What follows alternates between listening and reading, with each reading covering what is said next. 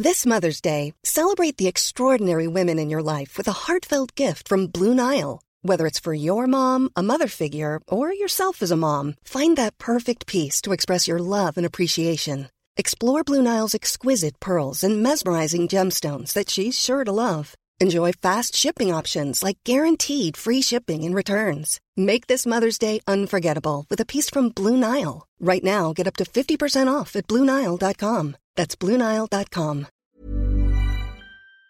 Bonsoir et bienvenue dans le podcast Culture PG du lundi 3 avril 2023. Nous sommes de retour après deux semaines d'absence. Je vous avais un promis un podcast pendant la trêve, mais j'ai pas pu malheureusement euh, concrétiser puisque j'ai un petit peu des petits soucis de santé, de santé pardon. Pas de soucis ce soir. On va longuement revenir sur le PSG Lyon d'hier soir, la défaite des Parisiens à domicile. On va évoquer aussi la, course au titre qui, est forcément relancée, tout ça, tout ça. On est quatre, comme tous les lundis, pour euh, débriefer tout ça. Normalement, euh, Omar est là, parce que Mathieu est fort faible. Mathieu est happé par le travail, si vous voulez tout savoir. Voilà. Bonsoir Omar. Bonsoir à tous. Omar qui s'est régalé évidemment du match d'hier soir. C'était tellement bien. Cette bouse infâme. Tu l'as revu combien de fois? Deux fois. Deux fois, pour être bien sûr, je l'ai revu deux fois. Euh, on dit sur live, nous sommes furieux. Mais attendez, attendez, on est qu'au mois d'avril, on peut faire mieux encore. Euh, alors, normalement, Titi aussi est là. Bonsoir Titi. Bonsoir à tous. Titi était en rogne aussi. Il n'a pas aimé le match d'hier soir. Pas du tout aimé le match, non, évidemment. D'ailleurs, si vous avez aimé le match d'hier soir, interrogez-vous sur ce que vous aimez dans la vie parce que c'est pas normal de l'avoir apprécié. Et normalement, Fabien aussi est là. Bonsoir Fabien, ton grand retour. Bonsoir tout le monde. Voilà. Euh... On te dit, ma compagne fait sa thèse sur les théories de groupe si jamais ça vous intéresse. Mais nous, sommes, nous avons déjà fini la thèse des théories de groupe depuis bien longtemps. Le PSG nous a offert tellement d'occasions de, faire des théories de groupe, des... pire que ça même, je dirais. On a connu tellement de, de souffrances et de douleurs que nous n'avons plus besoin de, de thèse. Nous sommes déjà à l'étape du dessus. Bref, on va attaquer sur ce, ce, ce PSG OL d'hier soir. Tiens, merci à Ulissi pour le sub, c'est toujours agréable. Euh, donc, défaite 1-0 des Parisiens, but de Bradley Barcola à la 56e minute, euh, sur une passe décisive de Koumbedi, euh, qui était de, de, de joueur format Lyon. on va pas y aller par quatre chemins, c'était totalement mérité pour l'Olympique lyonnais qui d'ailleurs, euh, je crois, n'a pas subi la moindre occasion franche en seconde période, si je ne m'abuse. Il y a une frappe de Mbappé un peu contrée, mais c'est à peu près tout, et deux tentatives de, de Garbi.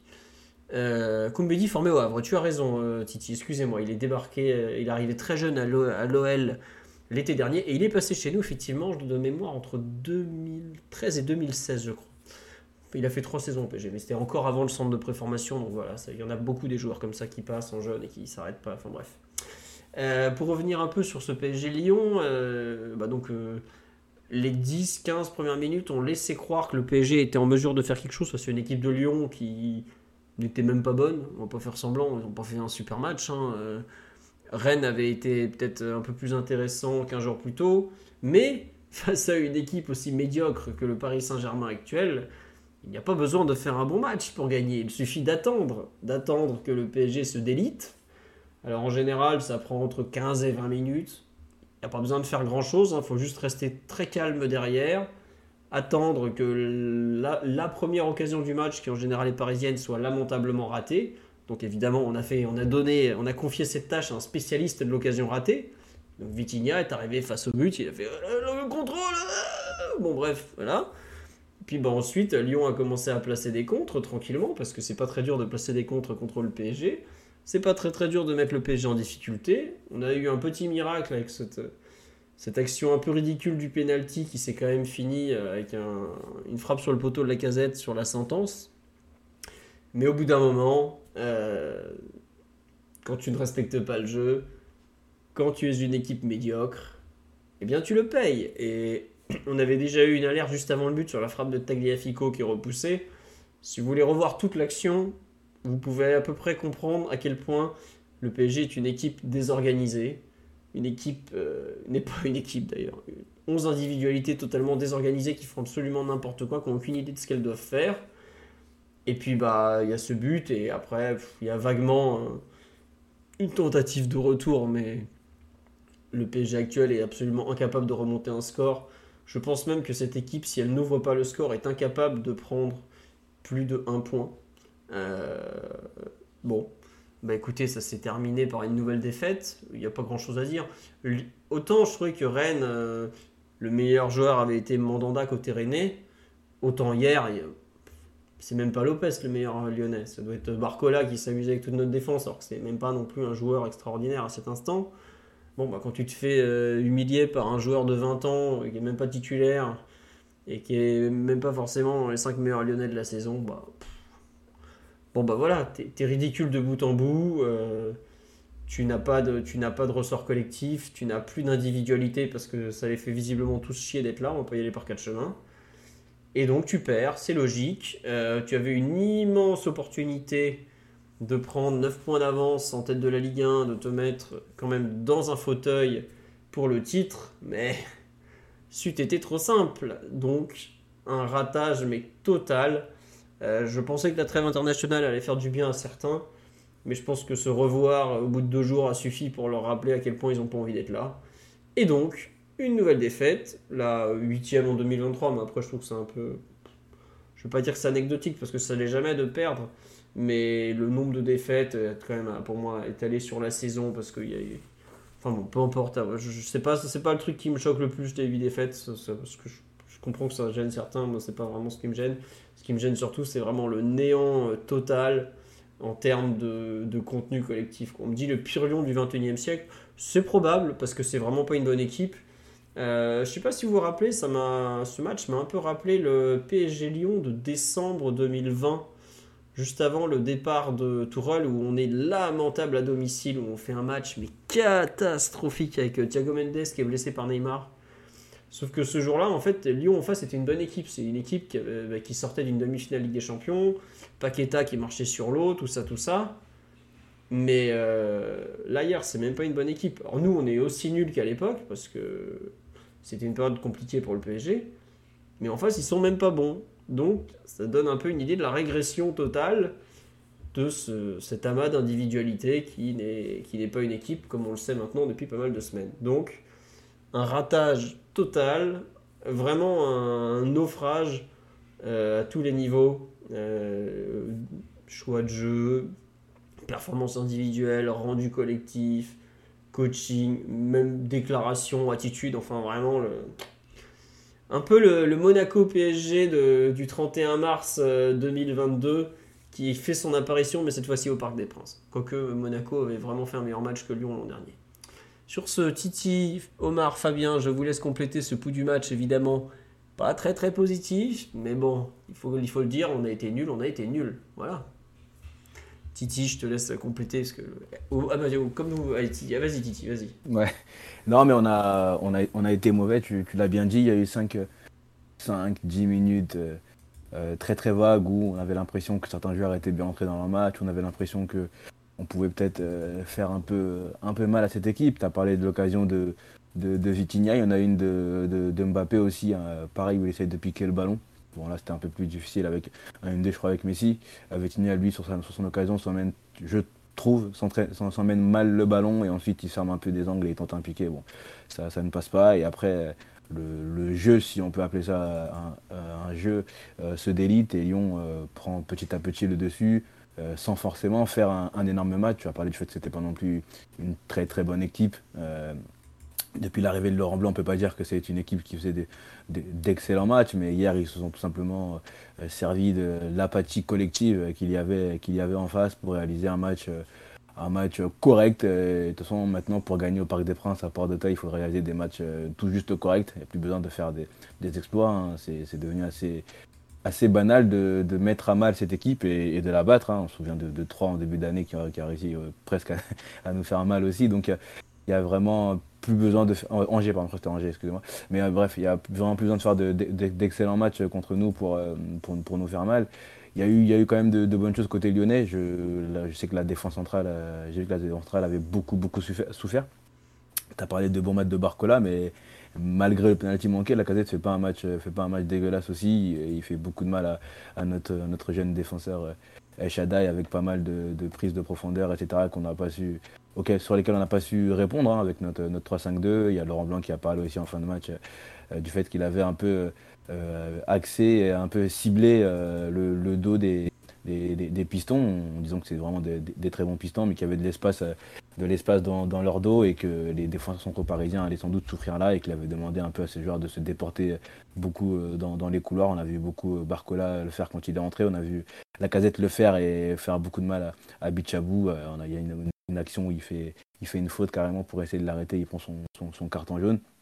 Enfin bref, l'équipe en face a, a fait un match, euh, a fait le match peut-être qu'il fallait pour battre ce, très petit PSG, PSG qui est, qui est certes, diminué, mais qui ne montre pas grand-chose euh, sur le terrain. Euh, les individualités ne montrent, ne montrent plus rien. Ça, ça, commence de devant où Kylian et, Messi n'ont pas fait un, un, très très bon match, c'est le, le cas de le dire. Donc on est facilement bousculé. Il y a cette action sur le penalty qui est assez, assez lunaire, Barcola se, retrouve en chaussettes, glisse, Hakimi remet un peu Barcola en, jeu, où Donnarumma fait cette faute. On a un peu de chance que, la casette manque ce ballon. Euh, on, parlera aussi, enfin certains parleront de, de, ce penalty aussi euh, oublié avant la, avant la mi-temps, mais voilà, c'est c'est très très peu dans un match euh, au Parc des Princes, un match qui devait nous permettre de, de prendre 9 points d'avance euh, sur les concurrents, surtout Marseille qui avait, qui avait paumé euh, le, vendredi encore une fois à, domicile. On fait vraiment un très petit match, encore une fois. En plus, je crois que c'est, enfin, c'est la seconde défaite de suite au Paris des Princes. Il n'y a pas grand chose à ressortir de ce match, si ce n'est de, même pas de la frustration. C'est, voilà, on, attend que la, saison se termine limite parce que les joueurs ne semblent pas de donner, beaucoup, enfin, donner beaucoup, euh, beaucoup, beaucoup d'envie et donner l'impression qu'ils euh, ont quelque chose à faire de ce qui se passe euh, sur, sur le terrain. Pourtant, on avait parlé avant, avant la trêve, lors du dernier podcast, du fait qu'on avait un calendrier compliqué, qu'on enchaînait Lyon, Nice et ensuite Lens. et que, et que voilà, il fallait, il fallait peut-être aller chercher, aller chercher des points pour, pour valider et consolider cette première place et valider peut-être ce, ce titre-là. Finalement, on se retrouve à, à 6 points des deux, des deux équipes derrière nous, Lens et, l'OM, en jouant euh, Nice, euh, même si Nice euh, est un peu dans, dans, un, dans un creux depuis l'arrivée de Digard, là, ils sont un peu dans un petit creux avec 4 matchs sans victoire, je crois, récemment. Ouais, ils n'ont pas gagné. Excuse-moi, je te coupe, ils n'ont pas gagné en Ligue 1 depuis fin février, Nice. Voilà. Et ils ont perdu beaucoup de points en ayant mené au score. Ils ont, excuse-moi, je, je, finis. Ils ont mené deux fois à Nantes, ils n'ont pas gagné. Ils ont mené à Angers, ils n'ont pas gagné. Euh, ils ont joué au Auxerre à domicile, ils n'ont pas gagné. il y a encore un autre match, c'est un 0-0. Enfin, Nice n'est pas dans, une très bonne forme. Ils perdent pas, mais ils gagnent pas beaucoup. C'est ça, ils sont pas dans la forme de leur vie et on, enchaîne Lens qui, eux, reviennent pardon, par contre euh, plutôt bien. Donc on, je dis pas que le, titre est en danger, on en parlera tout à l'heure, mais en tout cas, il y a, quand même de sérieuses, questions à, se poser quand on voit le niveau affiché par, par l'équipe, le niveau de motivation aussi affiché par cette équipe-là, euh, la, la, perdition dans laquelle est le, le, le, staff, le staff technique il y a quand même des, questions à se poser sur euh, les neuf prochains matchs qui arrivent et surtout les, deux prochains euh, qui sont de très grands rendez-vous. Donc euh, bref, un match, j'allais dire, à, oublier, non, on va, on va en parler en long en large, je pense, aujourd'hui, mais un match, un très très petit PSG pour ne pas dire plus.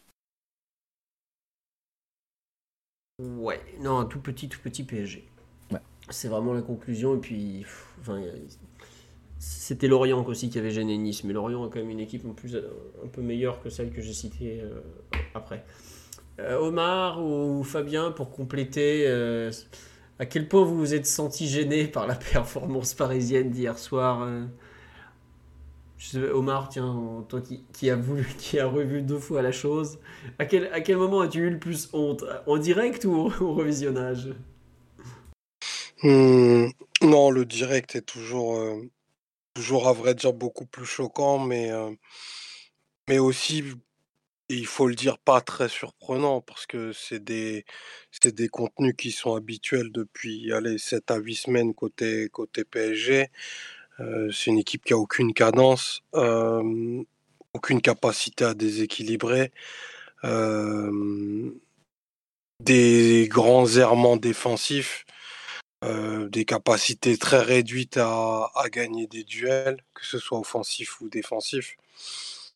quand il te manque ben, les principaux ingrédients de match de haut niveau, bah, forcément tu donnes. Enfin, tu as des contenus qui sont un peu, un peu déroutants. déroutants parce qu'on on regarde encore les choses sous le prisme de la qualité supposée du PSG et de cet effectif, alors que enfin, la faiblesse, elle est manifeste semaine après semaine. Elle a été effective contre tous les types d'adversaires, même contre Angers. il y a eu de très très grandes lacunes montrées, beaucoup de fausses barbes qui ont été utilisées autour de la Coupe du Monde, de la non-concentration des joueurs.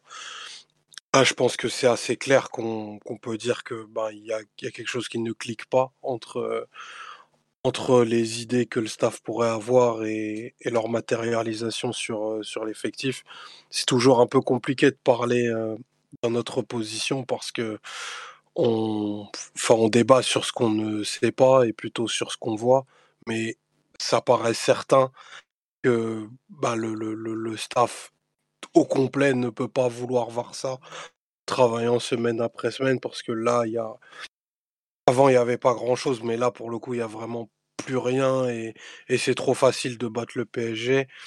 Euh, on, rendra, peut-être euh, hommage à, à l'ami Cévenol de, Mathieu, mais Lyon a vraiment pas eu besoin de faire grand chose pour, euh, battre Paris, tant, tant défensivement c'est friable, tant au milieu il n'y a aucun grip et tant tes, offensifs sont, sont arrêtés, mais vraiment arrêtés dans le sens littéral du terme, c'est-à-dire ils jouent jamais en mouvement. Et, pour marquer à ce niveau-là, c'est bah, compliqué. C'est compliqué dans, face à une équipe qui, qui même si elle n'est pas super fonctionnelle, je parle de Lyon, a des joueurs capables de bah, passer le, le, cran d'obsus pour une opposition comme celle-ci, parce que jouer Paris, c'est, jamais neutre. Il n'y a que pour les joueurs du PSG que c'est quelque chose qui ne les transcende absolument pas et qui, ressemble à un long chemin de croix. Donc, je pense que s'il n'y a pas de, de, remise en cause très très forte, et c'est plus qu'une remise en cause, c'est plutôt arrêter de regarder les choses sous des prismes et des biais, mais voir les choses comme elles sont, à se dire qu'aujourd'hui, Paris est une équipe très moyenne par moment, mauvaise en beaucoup d'autres, et que ben, le, les contenus qui sont faits depuis décembre dernier ne te permettront pas d'être d'être champion de France, et qu'aujourd'hui, ben, Marseille qui a perdu, je crois, 20 points à domicile, est à portée de tir. Lens vont avoir pour eux la dynamique, les idées de jeu claires et tout un peuple. En Paris, ils ont, on n'a plus rien quoi. À part des illusions perdues et peut-être un sursaut d'orgueil de Mbappé qui va se dire que je vais pas finir la saison de façon aussi morne. Euh, je vais aller chercher mon titre de meilleur buteur et par par conséquent tu deviendrais champion. Mais qu'est-ce que ça vaut face à la misère collective qui est montrée? Euh, très sincèrement, rien. Euh, hier, il y a vraiment avait des moments très, très gênants, euh, pour la section professionnelle de football du PSG et il faudra y revenir. Et et pour le coup, je sais que l'immobilisme et peut-être, le travail au long cours est souvent tensé dans le football, mais là, je pense que c'est impossible de ne rien faire il se passe rien, quoi. Et c'est, je pense, vraiment encore beaucoup plus grave qu'on ne le pense, tu vois. Il y a, il y trois semaines, tu te disais, bon, ben, allez, t'es, es dans les 16 meilleures équipes d'Europe parce que tu te fais frapper par, par à peu près un Bayern, un Bayern qui était en crise, larvé, sans qu'on le sache, sans que tu puisses exister, mais aujourd'hui, je pense qu'on n'est même pas dans le top 10 de Ligue 1 sur, euh, sur les contenus de façon, euh, de façon objective. Peut-être trop pessimiste euh, à mon endroit, mais pour voir beaucoup de matchs comme tout le monde, ben, je pense pouvoir facilement reconnaître une équipe quand elle est pas bonne. Et pour le coup, la nôtre, elle est vraiment sacrément mauvaise. Ça, elle est horrible. ça, il n'y a pas de doute. Mais ouais, après, tu vois, le je, crois que sur le. Pour parler un peu de, de points vois, parce que les contenus, comme tu l'as dit, sont catastrophiques depuis, euh, depuis la reprise et même un peu avant, hein, parce qu'il faut pas faut pas croire, on n'a pas fait. Euh, des bons matchs à l'approche de la Coupe du Monde. PSG au cercle, on gagne 5-0, on fait pas un très bon match par exemple. Mais bref, il me semble que le PSG perd pratiquement. C'est ça qui est complètement fou, c'est qu'en étant très mauvais, en termes de points, on n'est pas si loin du compte euh, sur le début de l'année 2023, euh, quoi. Ce qui est complètement fou parce que bah, on est, euh, enfin, défensivement, on n'est pas bon. dans l'entrejeu, on n'est pas bon. Quand il s'agit d'attaquer, on n'est pas très très bon non plus. Et pourtant, on n'arrive pas à, à, comment dire, à perdre vraiment trop de d'avance, quoi. Parce que 6 points si je me trompe pas, c'est plus que ce que tu avais en tête du championnat à la mi-janvier quand tu perds à Rennes, par exemple. C'est ça qui est complètement fou, c'est que malgré tout, le PSG est pas dans son nombre de points est pas pas si dramatique. Alors il avance pas très vite en ce moment parce qu'il arrête pas de perdre. Mais ouais, parce que ta, ta, première partie de saison était, était fertile en termes de points. Après, tu peux pas, tu peux pas non plus mettre de côté euh, les, les dynamiques. Oui. qu'il y a un moment, c'est ça qui compte. Tu es sur deux défaites consécutives où tu pas marqué. Euh, je sais pas, de mémoire, j'ai jamais, j'ai eu aucun souvenir déjà de deux matchs consécutifs sans but. c'est ce qui est en train de se passer. tu crées un volume d'occasion qui est absolument misérable. Et qu'est-ce qui te ferait dire que ça s'améliorerait aujourd'hui? Titi parlait de blessés qui, va revenir et, on va encore euh, faire notre stratégie de l'homme providentiel qui va tout changer seul. Sergio Ramos. Ouais, non mais tu vois, Sergio Ramos, mine de rien, défensivement, hier, moi j'ai vu qu'il n'était pas là, tu vois. et, ça dit pas quelque chose de très très bon de ceux qui ont joué et de l'état dans, le, dans lequel on est. Ah euh, donc euh, ça, tu peux pas, tu peux pas non plus le, le passer sous silence. Et tu as perdu contre, contre quasiment tous tes adversaires directs. Ah, dès qu'il y a eu un peu d'enjeu cette année, t'as pas gagné. T'as pas gagné et en plus tes, tes stars ont souvent été neutralisées, voire éteintes. Euh, non. Donc. Euh, Il n'y a que Marseille que tu as battu au final. Ouais, ouais, ouais, mais qui, en qui devient en fait un match hors du temps, quoi. Je mm. pense Marseille c'est plus cagué qu'autre chose. Après, oui, on fait, on fait une bonne prestation, certes, et on voit les difficultés que, qu'a Marseille au vélodrome. Mais le, fil rouge de la saison dit que, que l'opposition se lève, dès qu'il y a un niveau athlétique cohérent, un plan structuré, les attaquants qui sont capables de mettre des courses et un milieu qui va être à la fois destructeur et constructeur, bah tu perds en fait. C'est d'une logique absolument implacable. La conclusion est assez terrible. Euh, Fabien, on t'a pas du tout entendu jusque-là euh, par rapport au, rendu collectif d'hier et plus généralement des dernières semaines. Tu es aussi euh, pessimiste qu'Omar ou, ou pas Tiens d'ailleurs. Ah bah oui, oui. Si, si le football est un sport collectif porté par des individualités, j'ai pas vu un match de football hier soir. C'était assez, assez dérangeant à voir. Un peu comme toi, euh, je pensais qu'après la trêve internationale, euh, il y allait avoir un petit coup de mieux. Bah, en fait, non, on a retrouvé le PSG euh, comme quoi bah, ce qu'ils nous proposent, c'est vraiment ce qu'ils sont capables de faire. Ils trichent pas dans une certaine mesure. c'est une équipe qui a peut-être 15 minutes d'autonomie et de, de, respect des consignes et d'un semblant collectif. Et puis après, tous d'élite euh, à la moindre contrariété. Euh, j'ai retrouvé aussi cette équipe qui euh, n'essaie pas matérialiser ses temps forts et plonge considérablement dans ces temps faibles où il n'y a aucune structure collective et aucune individualité qui est capable de, et de, bah, de, sauver ce semblant, ce semblant d'équipe. Donc ouais, assez catastrophé. J'ai aussi été, pour faire un, petit hommage à Laurent Blanc, qu'il a pu dire au micro de, Prime, je crois, euh, les consignes qu'il a données à son effectif, euh, ça fait un peu froid dans le dos, dans la mesure où c'est des choses très simples, quelque chose de très banal qui demande à son collectif. Euh, faire un pressing sur les phases arrêtées ou les sorties de ballon parce qu'il bah, voilà, c'est une faiblesse récurrente depuis maintenant plus d'une saison. fermer l'axe parce que on, a une incapacité à, faire quelque chose de cohérent à partir du moment où il y a de la densité et des lignes resserrées. Et derrière, euh, à la médiane, euh, jouer long euh, sur les extérieurs, donc là où nos stoppers sont soit en difficulté individuelle, soit dans des faillites, on va dire, athlétiques, à ne pas savoir récupérer un jour à la course. Ça faisait assez mal d'entendre ça de la part d'un ancien entraîneur sur une équipe qui est supposée, comme le disait Romar, faire partie des 16 meilleures équipes européennes.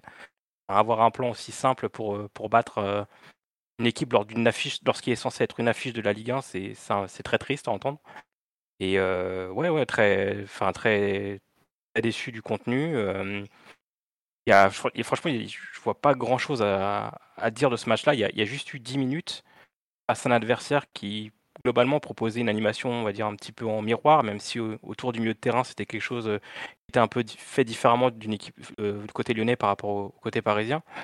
Et bah, dans ce type de registre-là, souvent on dit que voilà, il y a les individualités qui vont réussir à faire des différences en un contre un. Ça pas été le cas au bout d'un moment. Euh, enfin, assez rapidement, pardon. Euh, on a eu énorme difficulté, je trouve, euh, à passer ce quart d'heure à trouver des joueurs et à créer quelque chose du mouvement dans le dernier tiers, à travers des joueurs qui soit se positionnaient mal, soit étaient pas capables de prendre la bonne décision au niveau au moment de faire la passe, soit avaient un déchet technique assez alarmiste très peu de courses pour le, pour le collectif, je trouve. Euh, je crois que Galtier en a un peu parlé, mais je ne sais pas s'il a vraiment ciblé tous les joueurs qu'il fallait cibler. Mais très peu de courses pour, euh, pour désarçonner le, bloc adverse et créer de l'espace euh, comme, ce avait, comme ce qui a pu être fait pour Vitinha sur, sa, sur occasion ratée. Et puis derrière, ouais, un joueur comme un, roller par exemple comme Renato n'a pas été capable de. a fait certes quelques rushs, mais je trouve par moment il y a eu des moments où on sent que voilà, c'est pas c'est pas un rôle qu'il maîtrise à plein, vraiment pleinement. Il y a des courses qu'il n'a pas réussi à faire dans certains endroits. Aussi des prises de décision qui, où, voilà, c'est forcément celle-ci, je pense, qui, était, qui, qui, appelait le jeu, avec du, jeu peut-être un peu trop latéral, où il allait souvent chercher son, bah, Nuno Mendes de son côté. Et, euh, et puis derrière, ouais, même s'il y avait quelque chose qui était intéressant avec, euh, je trouve, l'utilisation de Marquinhos, euh, sa capacité à rejoindre le milieu de terrain pour permettre à Renato et à Vitinha de s'écarter et un peu aller à, à, l'encontre du, pivot, euh, du double pivot lyonnais. Euh, ça, on l'a payé sur des transitions très chères. à partir du moment où Marquinhos n'arrivait pas à, réaliser son contre-pressing ou à récupérer vite le, ballon dans son, notre, à la médiane, c'est fini. On était pénalisé par, par la charnière El Shaddai, Bichabou et, et Danilo Pereira qui n'arrivaient pas à répondre en face des, armes lyonnaises. Quoi. Donc, vraiment un contenu très, très décevant. Ouais, non, très décevant. Après, c'est marrant ce que tu parles sur la façon d'attaquer. si vous regardez le match, je crois que c'est autour de la 20e, 25e minute. Moi, il y a des actions que j'ai trouvé choquantes, c'est la lenteur avec laquelle ce PSG joue. C'est-à-dire qu'en fait, t'as un mec qui, avance avec le ballon, donc déjà ça joue à deux à l'heure, hein. faut pas faire semblant. On nous parle tout le temps d'intensité, de vitesse. Il n'y a pas ça chez nous. Ça, ça n'existe pas. Le mot, il doit être trop compliqué, ou il y a un truc, je sais pas, chez nous, ça n'existe pas. Donc il y a un joueur qui a le ballon, et les mecs autour le regardent. Et en fait, t'as aucune course coordonnée, t'as même globalement aucune course, à part de temps en temps Nuno qui va partir en profondeur. Et en fait, chacun joue à tour de rôle une partition euh, qu'il a l'air de découvrir en même temps que nous. Et c'est terrible en fait. C'est-à-dire que ils ont aucune idée. Et je pense vraiment, et là, euh, je trouve que c'est la faute, vraiment la responsabilité de l'entraîneur. Euh, pour le coup vraiment de façon importante, ils ont aucune idée de comment ils sont censés attaquer, comment ils sont censés se déplacer. Et, ce que je trouve peut-être encore pire, c'est qu'on a l'impression qu'ils n'ont aucune idée du schéma de jeu dans lequel ils sont. Alors que c'est le même depuis euh, deux mois et la blessure de Neymar contre, euh, contre Lille. Il y a, on, me dit sur là, c'est à un contre un comme en NBA. Mais c'est un peu ça. En fait, c'est pas du 1 contre 1, c'est du 1 euh, contre 11, enfin 1 contre l'équipe en face. Bah, le mec n'y arrive pas, il passe au suivant, il essaye vaguement, il repasse à l'autre. Et en fait, euh, même si je comprends l'idée d'avoir un Lionel Messi, machin, euh, tout ça. mais ouais, on me dit c'est du passe à Messi. Ouais, il y a un peu de ça, mais Messi, tout Messi qu'il est, surtout hier, il est pas dans un bon soir, donc il est pas bon. Et Messi, il a besoin que les mecs ils bougent autour de lui aussi. Et, en fait, c'est ça qui est terrible sur le match d'hier, c'est que bah, donc Lopez est pratiquement pas sollicité, on va pas faire semblant. Hein, voilà. Autant des fois il a fait des matchs incroyables contre le PSG, autant hier, même euh, Pottelberg, je sais pas comment il s'appelle, le gardien remplaçant, tu peux le mettre, il y aura, quand même, on marquera pas quand même. Mais euh, moi, ce qui me choque, c'est vraiment. C'est Ryu le remplaçant, la philo. Ah oui, c'est Ryu, c'est vrai. Pottelberg, je sais pas où ils l'ont envoyé. Bref, on s'en fout. Mais bref, euh, tu peux mettre n'importe qui en face. Hein, je pense que tu mets même Apula Edel, il prend pas de but hier. Hein. Bref, Et moi, moi, je trouve ça archi choquant la façon dont, euh, y a, comme dit sur live, il y, a des, joueurs partout, nulle part en même temps. T'as des mecs qui se marchent sur les pieds. Paul merci au, live. Mais ça ne ressemble à rien. Et, ça, pour moi, c'est assez typique des équipes euh, en crise où euh, tu sens, quand, quand il y a que les 10 premières minutes qui sont bonnes, c'est qu'ils sont, ils sont à peu près bien conditionnés, ils se disent allez, on va faire des efforts. Mais après, ça, et ça, ça s'étale lamentablement parce que bah, justement, il n'y a pas d'automatisme, il n'y a pas de repère collectif, il n'y a pas d'envie, il n'y a pas de connexion entre les joueurs. Et c'est exactement ce qu'on voit à tous les matchs du PSG depuis maintenant, euh, je sais pas combien de semaines, parce que ça fait un moment qu'on est nul. Même si, bon, y entre les deux matchs contre le Bayern, il y a eu un léger mieux. Mais bon, le Bayern, c'était il y a pratiquement un mois maintenant. Et, et ce qui est gênant, c'est que. Alors, si évidemment ils couraient plus, je pense qu'ils arriveraient forcément à plus déséquilibrer. Mais pour ça, il faut une vraie remise en cause. C'est ce que tu disais, Omar, tout à l'heure, et je te rejoins totalement. À cet instant, si t'as pas une remise en cause importante, hein, et pas seulement du staff, hein, des joueurs surtout, je trouve, parce que hier, le staff, au bout d'un moment, euh, il y a des photos il y a, comment dire, il y a des moments où il y a des responsabilités. Genre le plan de jeu de Laurent Blanc, qui est quand même pas. Enfin, je veux pas être méchant, euh, tu l'écris sur un post-it, quoi. Euh, il te met ton équipe en souffrance, c'est pas normal. Mais moi, ce que je vois quand il s'agit d'attaquer, c'est que tu as un déficit de tout. Tu n'as pas d'envie, tu n'as pas de déplacement, tu n'as pas de confiance entre les joueurs. Euh, c'est une caricature d'attaque placée à chaque fois qu'on a le ballon. Euh, honnêtement, qui hier a cru qu'on allait égaliser à partir du moment où Lyon a ouvert le score? Moi, je, honnêtement, en plus j'avais des problèmes de connexion, j'ai galéré à finir le. Je savais très bien qu'on marquerait pas. J'avais, euh, j'étais en retard de quelques minutes. Sur le téléphone, j'avais une notification, tout ça. Je savais qu'on n'avait pas marqué parce que il y a rien, rien, rien collectivement quoi. Et ce que je trouve un peu gênant, c'est que euh, tous y marchent. Alors t'as Danilo qui nous dit ouais, on doit faire plus. Évidemment, vous devez faire plus. Vous faites vu ce que vous pondez. Heureusement, vous devez faire plus. Mais j'avoue que je suis un peu inquiet sur comment. Ouais, peut-être sur corner, on aurait pu marquer. Et encore, il faut faire des déplacements pour provoquer des corners. Bref, comment d'un coup ils vont se remettre dedans alors que là, enfin, ils ont eu un bol d'air frais avec la sélection parce qu'il y en a quand même beaucoup qui sont partis. Ils reviennent et ils font ça. J'ai du mal à croire qu'en 5 jours, d'un coup, ça va recliquer, on va se remettre à courir et tout ça. Moi, j'avoue que je suis inquiet par rapport au rendu collectif. Alors, il y a peut-être quelques individualités qui vont se réveiller dans le tas. Je pense notamment, tu l'as dit, Omar Mbappé ou d'autres. Mais il y a quand même collectivement euh, d'énormes questions qui se posent.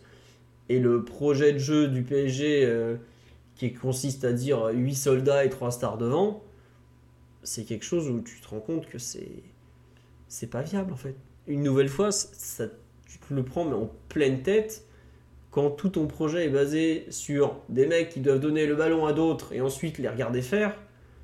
Mais c'est pas possible. Ça n'existe pas. C'est pas du football ça. C'est FIFA. C'est pas du pas du vrai football en fait. Euh, et en plus, en ce moment, les trois, trois stars, il y en a une à l'infirmerie et deux qui sont complètement dans le trou. C'est, on me dit projet de jeu obsolète, mais c'est même pas un projet de jeu en fait. C'est- quelque part, ouais, c'est un projet marketing. Et c'est terrible à quel point ce vide collectif au moment d'attaquer se ressent.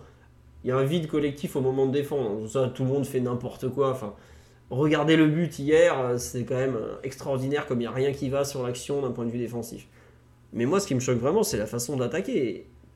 Tu peux pas, à un certain niveau, proposer ça. On a tous vu leur salaire dans la presse la semaine dernière. Donc les mecs, t'as quand même toute la France qui est au courant qu'ils sont payés comme des rois. Et le dimanche, ils arrivent, petit bonjour à la foule. Et là, ils baissent le pantalon, ils posent une énorme crotte au milieu de la pelouse. Et ils s'en vont, ils se cassent, ils sont rien à foutre. Mais c'est pas possible au bout d'un moment, va falloir rendre des comptes euh, ou faire quelque chose. Mais c'est pas. Vraiment, moi, ce qui me choque, c'est le l'incohérence collective et surtout l'absence totale d'envie de jouer. Quoi.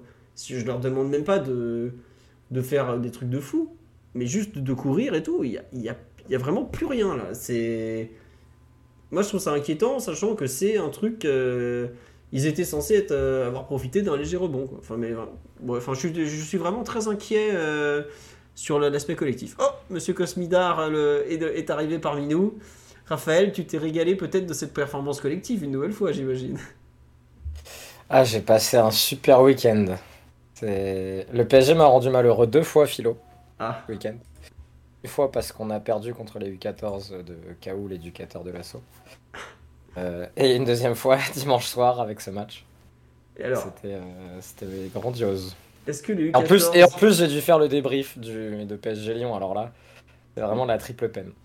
Est-ce que les U14 de l'association sont meilleurs que l'équipe professionnelle actuellement? Tu, tu peux nous le dire franchement, on t'écoute. Euh, ouais, collectivement, ouais, il y a des bonnes choses. Il y avait des petits joueurs de la préfo qui étaient sympathiques. Bon, je vais pas dire les prénoms des les noms Non, des gens de 14 gardez. ans euh, pour leur, pour leur bien. Mais non, non, ouais, c'était bien. Euh, c'était bien de passer au candidat. Je suis passé en même temps que le lance PSG 19 à Nas, tu vois. Ah oui, Euh. donc c'était samedi après, non? Et on a perdu, Ouais, c'était sam- c'était samedi Ouais, après. Et ouais. on a perdu en U19 nationaux aussi. Bah, on a fait un beau week-end de globalement. Ah, on Ouais, était mais les 14 de l'assaut ont gagné. Donc voilà. Non mais juste quand tu revois, bah toi, oui tiens, bah, Raphaël, toi tu as analysé la- l'aspect euh, surtout défensif dans l'équipe du jour, si je me trompe pas. Il y a, il y a vraiment des trucs qui te choquent dans l'organisation défensive constatée hier?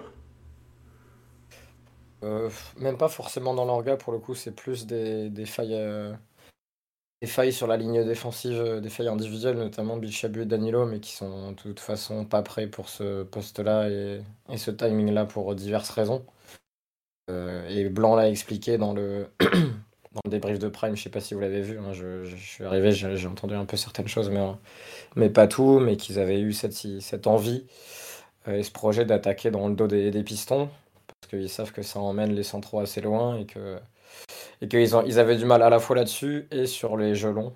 Et ça s'est confirmé euh, assez vite avec les premiers ballons aériens, notamment dans la zone de Bichabu, qui a failli coûter un but à la... dans le temps additionnel de la première période. Je sais pas si vous vous souvenez, où Lopez dégage le ballon juste pour faire remonter le bloc lyonnais. Et, euh, et Barcola euh, passe tout près de, Ouais, il est. de passer devant Bichabu qui laisse rebondir le il laisse ballon. rebondir le ballon, ouais, c'est ça. Ouais, donc, euh, donc non, beaucoup de. Alors, je suis... en fait, je crois que je me suis habitué au- aux performances collectives médiocres du PSG, mais euh, c'est plus les difficultés individuelles de la ligne défensive qui m'ont marqué euh, sur le match contre Lyon et l'interrogation sur le. Alors que pourtant j'en étais client et tu le sais, mais quand les joueurs étaient disponibles, mais cette idée de continuer à 3 derrière alors que tu as un central traditionnel au niveau euh, de la Ligue 1, quoi. C'est quand même assez étonnant. J'ai rien contre Danilo qui fait ce qu'il peut. Mais, euh, mais sur le plan de la motricité et des grands espaces, c'est quand même un joueur qui a du mal contre, contre pas mal de profils.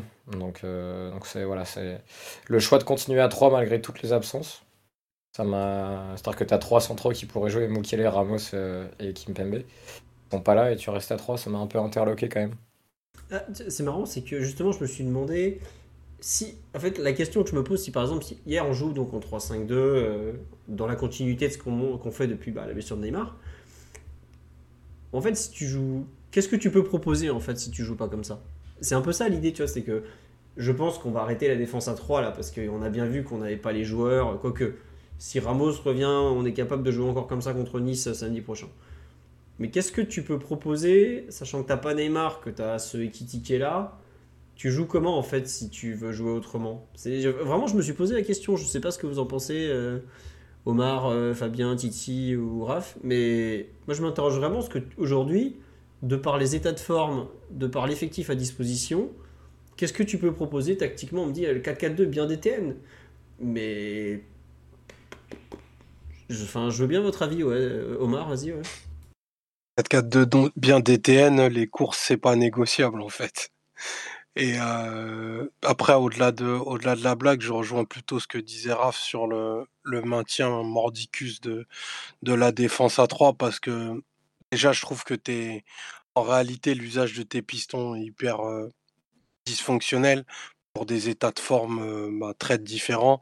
Tu vois bien que, que Nuno Mendes, lui, par contre, est, est plein de gaz et que si tu le fixes très haut sur le terrain, il fait des différences comme peu de joueurs sont capables d'en faire et que c'est pas du tout le cas d'Akimi, qui est en souffrance offensive et défensive et que, et que les trois défenseurs actuels ont beaucoup de mal aussi à gagner des duels. J'insiste, c'est pratico-pratique, c'est très basique et, et ça fait c'est pas très populaire, mais c'est quand même le critère numéro un ben, pour, les, pour les joueurs de, de haut niveau, c'est la capacité à, à, gagner les duels en, tous les endroits du terrain que ce soit. Et là, tu es clairement dominé dans ces deux phases-là. Et, euh, et quand tu n'as pas du coup des joueurs dominants, tu essayes de te, entre guillemets, te cacher derrière l'organisation. Tu pourrais te dire, ben, je repasse à une base 1-4, j'empile les milieux, j'en mets 5 pour un petit peu fermer l'axe du but. Mais euh, le point, c'est que tes milieux, vraiment, même euh, quand on dit que, que, Renato Sanchez fait une bonne performance, alors qu'il débute peut-être la saison à peine hier, ça dit quelque chose de, de l'état de ton milieu de terrain euh, depuis, euh, depuis l'agonie de Verratti. Quoi. a aucune main mise sur les matchs, des capacités de changement de rythme qui sont, qui sont celles de, c'est une équipe en déambulateur, quoi. Il n'y a, y a pas d'autre mot. asynchrone, pas de rythme, et en plus, pas de capacité à gagner des duels. Tu pourrais tout essayer, à part. Enfin, je vois pas. Tu peux peut-être faire un 5-4-1 des familles, mais vraiment très très bas, pour te dire qu'on va, on va, on va allonger sur notre attaquant qui court vite, quoi. Faut, faut vraiment. Un plan de jeu qui fait rêver. Non, mais il y a, y a, un grand rappel à l'humilité qui se rappelle que dont ce club et dont cette équipe a besoin. En fait, on n'est vraiment pas fort. Je ne sais pas qui, qui, dit le contraire, je ne sais pas ce qu'on se dit en, en, séance, mais si, si je reprends l'adage, on joue comme on s'entraîne, apparemment on, on s'entraîne très mal, tu vois. Parce que. Et franchement, j'aimerais voir les entraînements. Quoi. Non, mais je jure, ah, le, le, voir. Le problème, c'est que ce qu'on a vu. On l'a vu au parc, hein. Le problème, c'est que ce, ce qu'on a vu quand il était public indiquait qu'il y avait un fort problème de rythme et de, entre guillemets, euh, je ne vais pas dire sophistication, mais de, de, de, clarté dans les choix qui étaient faits. Après, c'était peut-être une exhibition, mais huit mois de ce qui est proposé là, euh, effectivement, la, la place dans le panthéon des horreurs de QSI, euh, elle est bien cimentée, tu vois. Alors on a fait des trous là. Je peux dire qu'on a, il nous manque que, que le trophée à mettre au milieu. Bravo, vous êtes la pire équipe de QSI. C'était pas gagné. La barre était haute, mais vous l'avez fait. Bravo à tous. Non mais ouais ouais c'est, je enfin, j'avoue que je, comprends même pas. En fait, au début, on a eu, bah là, je crois que c'était il y a deux jours dans le Parisien, le staff qui nous fait ouais, on n'a pas le temps de s'entraîner. Attendez les gars, Vous, vous faites un match par semaine depuis un mois et quelques quoi. Et plus on a du temps pour s'entraîner, plus on est mauvais. À ce moment-là, laissez-les mêmes rester à la maison, jouer, à la console, ça sera pas pire, quoi. Parce que vraiment, euh...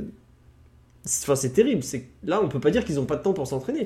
Ils ont quand même eu une semaine pour s'entraîner avant PSG Rennes. Voilà ce qu'ils ont fait.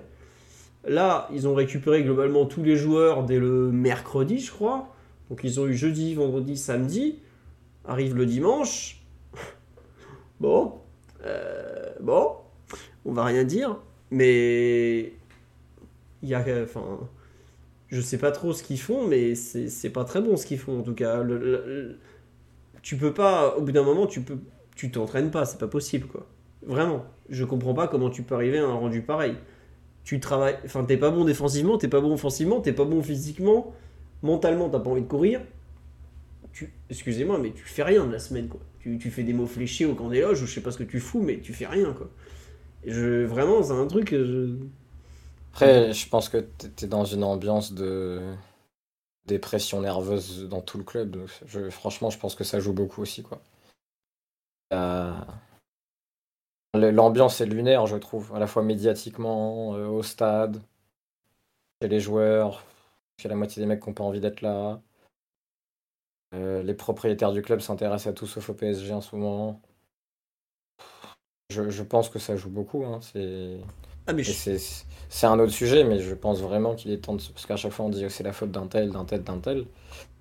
Moi, je, je, trouve, quelque temps, je pense que le QSI est arrivé au bout de son projet avec le PSG. En fait, n'a plus, plus d'idées, n'a plus d'objectifs. Chaque année, la Ligue des Champions est plus loin.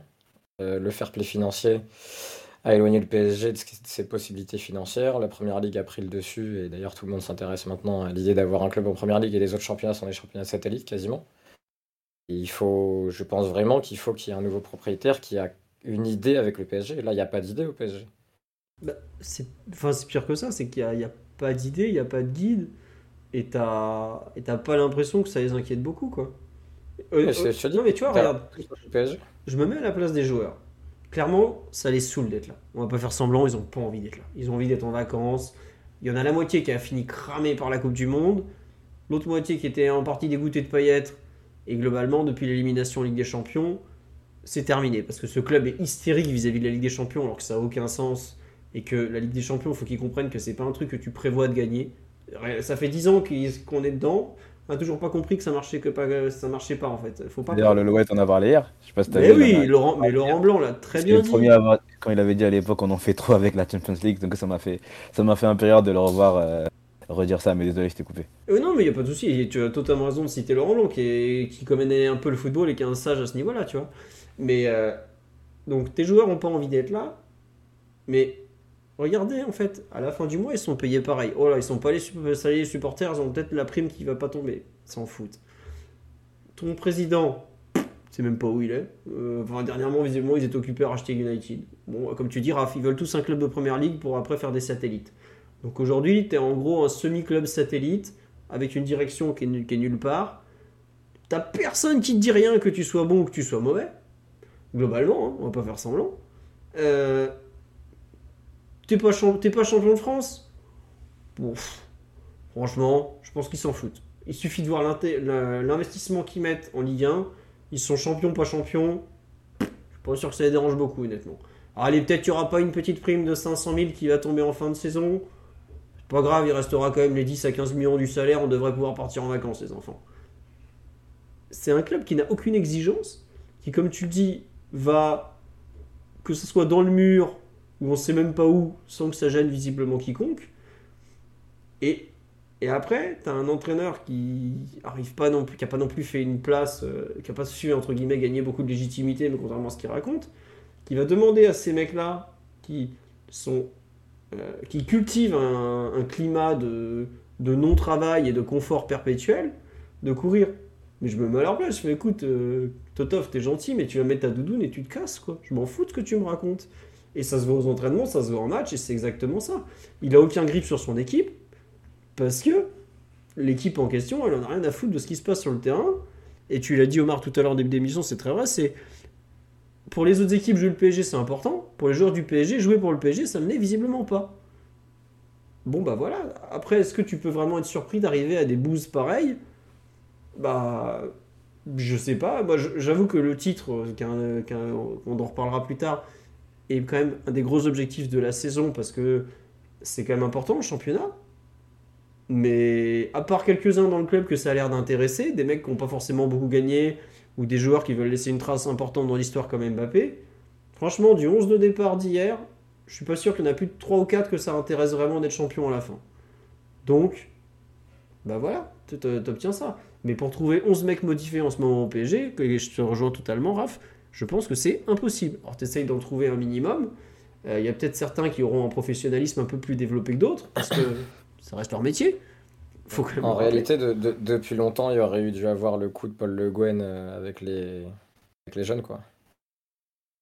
Pour ceux qui n'ont pas suivi, fais- explique à quoi tu fais allusion. Nous sommes Je fais allusion à septembre 2007. C'est Ouais, ça. 2007. Les cadres de l'équipe à ce moment-là sont lamentables. Nous venons de perdre. C'est la, saison où le PSG passe tout près de descendre en Ligue 2 pour Exactement, aux, voilà. aux plus jeunes d'entre nous. Exactement. Enfin, la, la saison d'avant, on n'était pas passé loin non plus, quand même, faut pas l'oublier. Mais bref, nous sommes en septembre Et 2007. il y avait une régularité Ah bah, dans la perf. C'est vrai, on était une équipe de merde très régulière.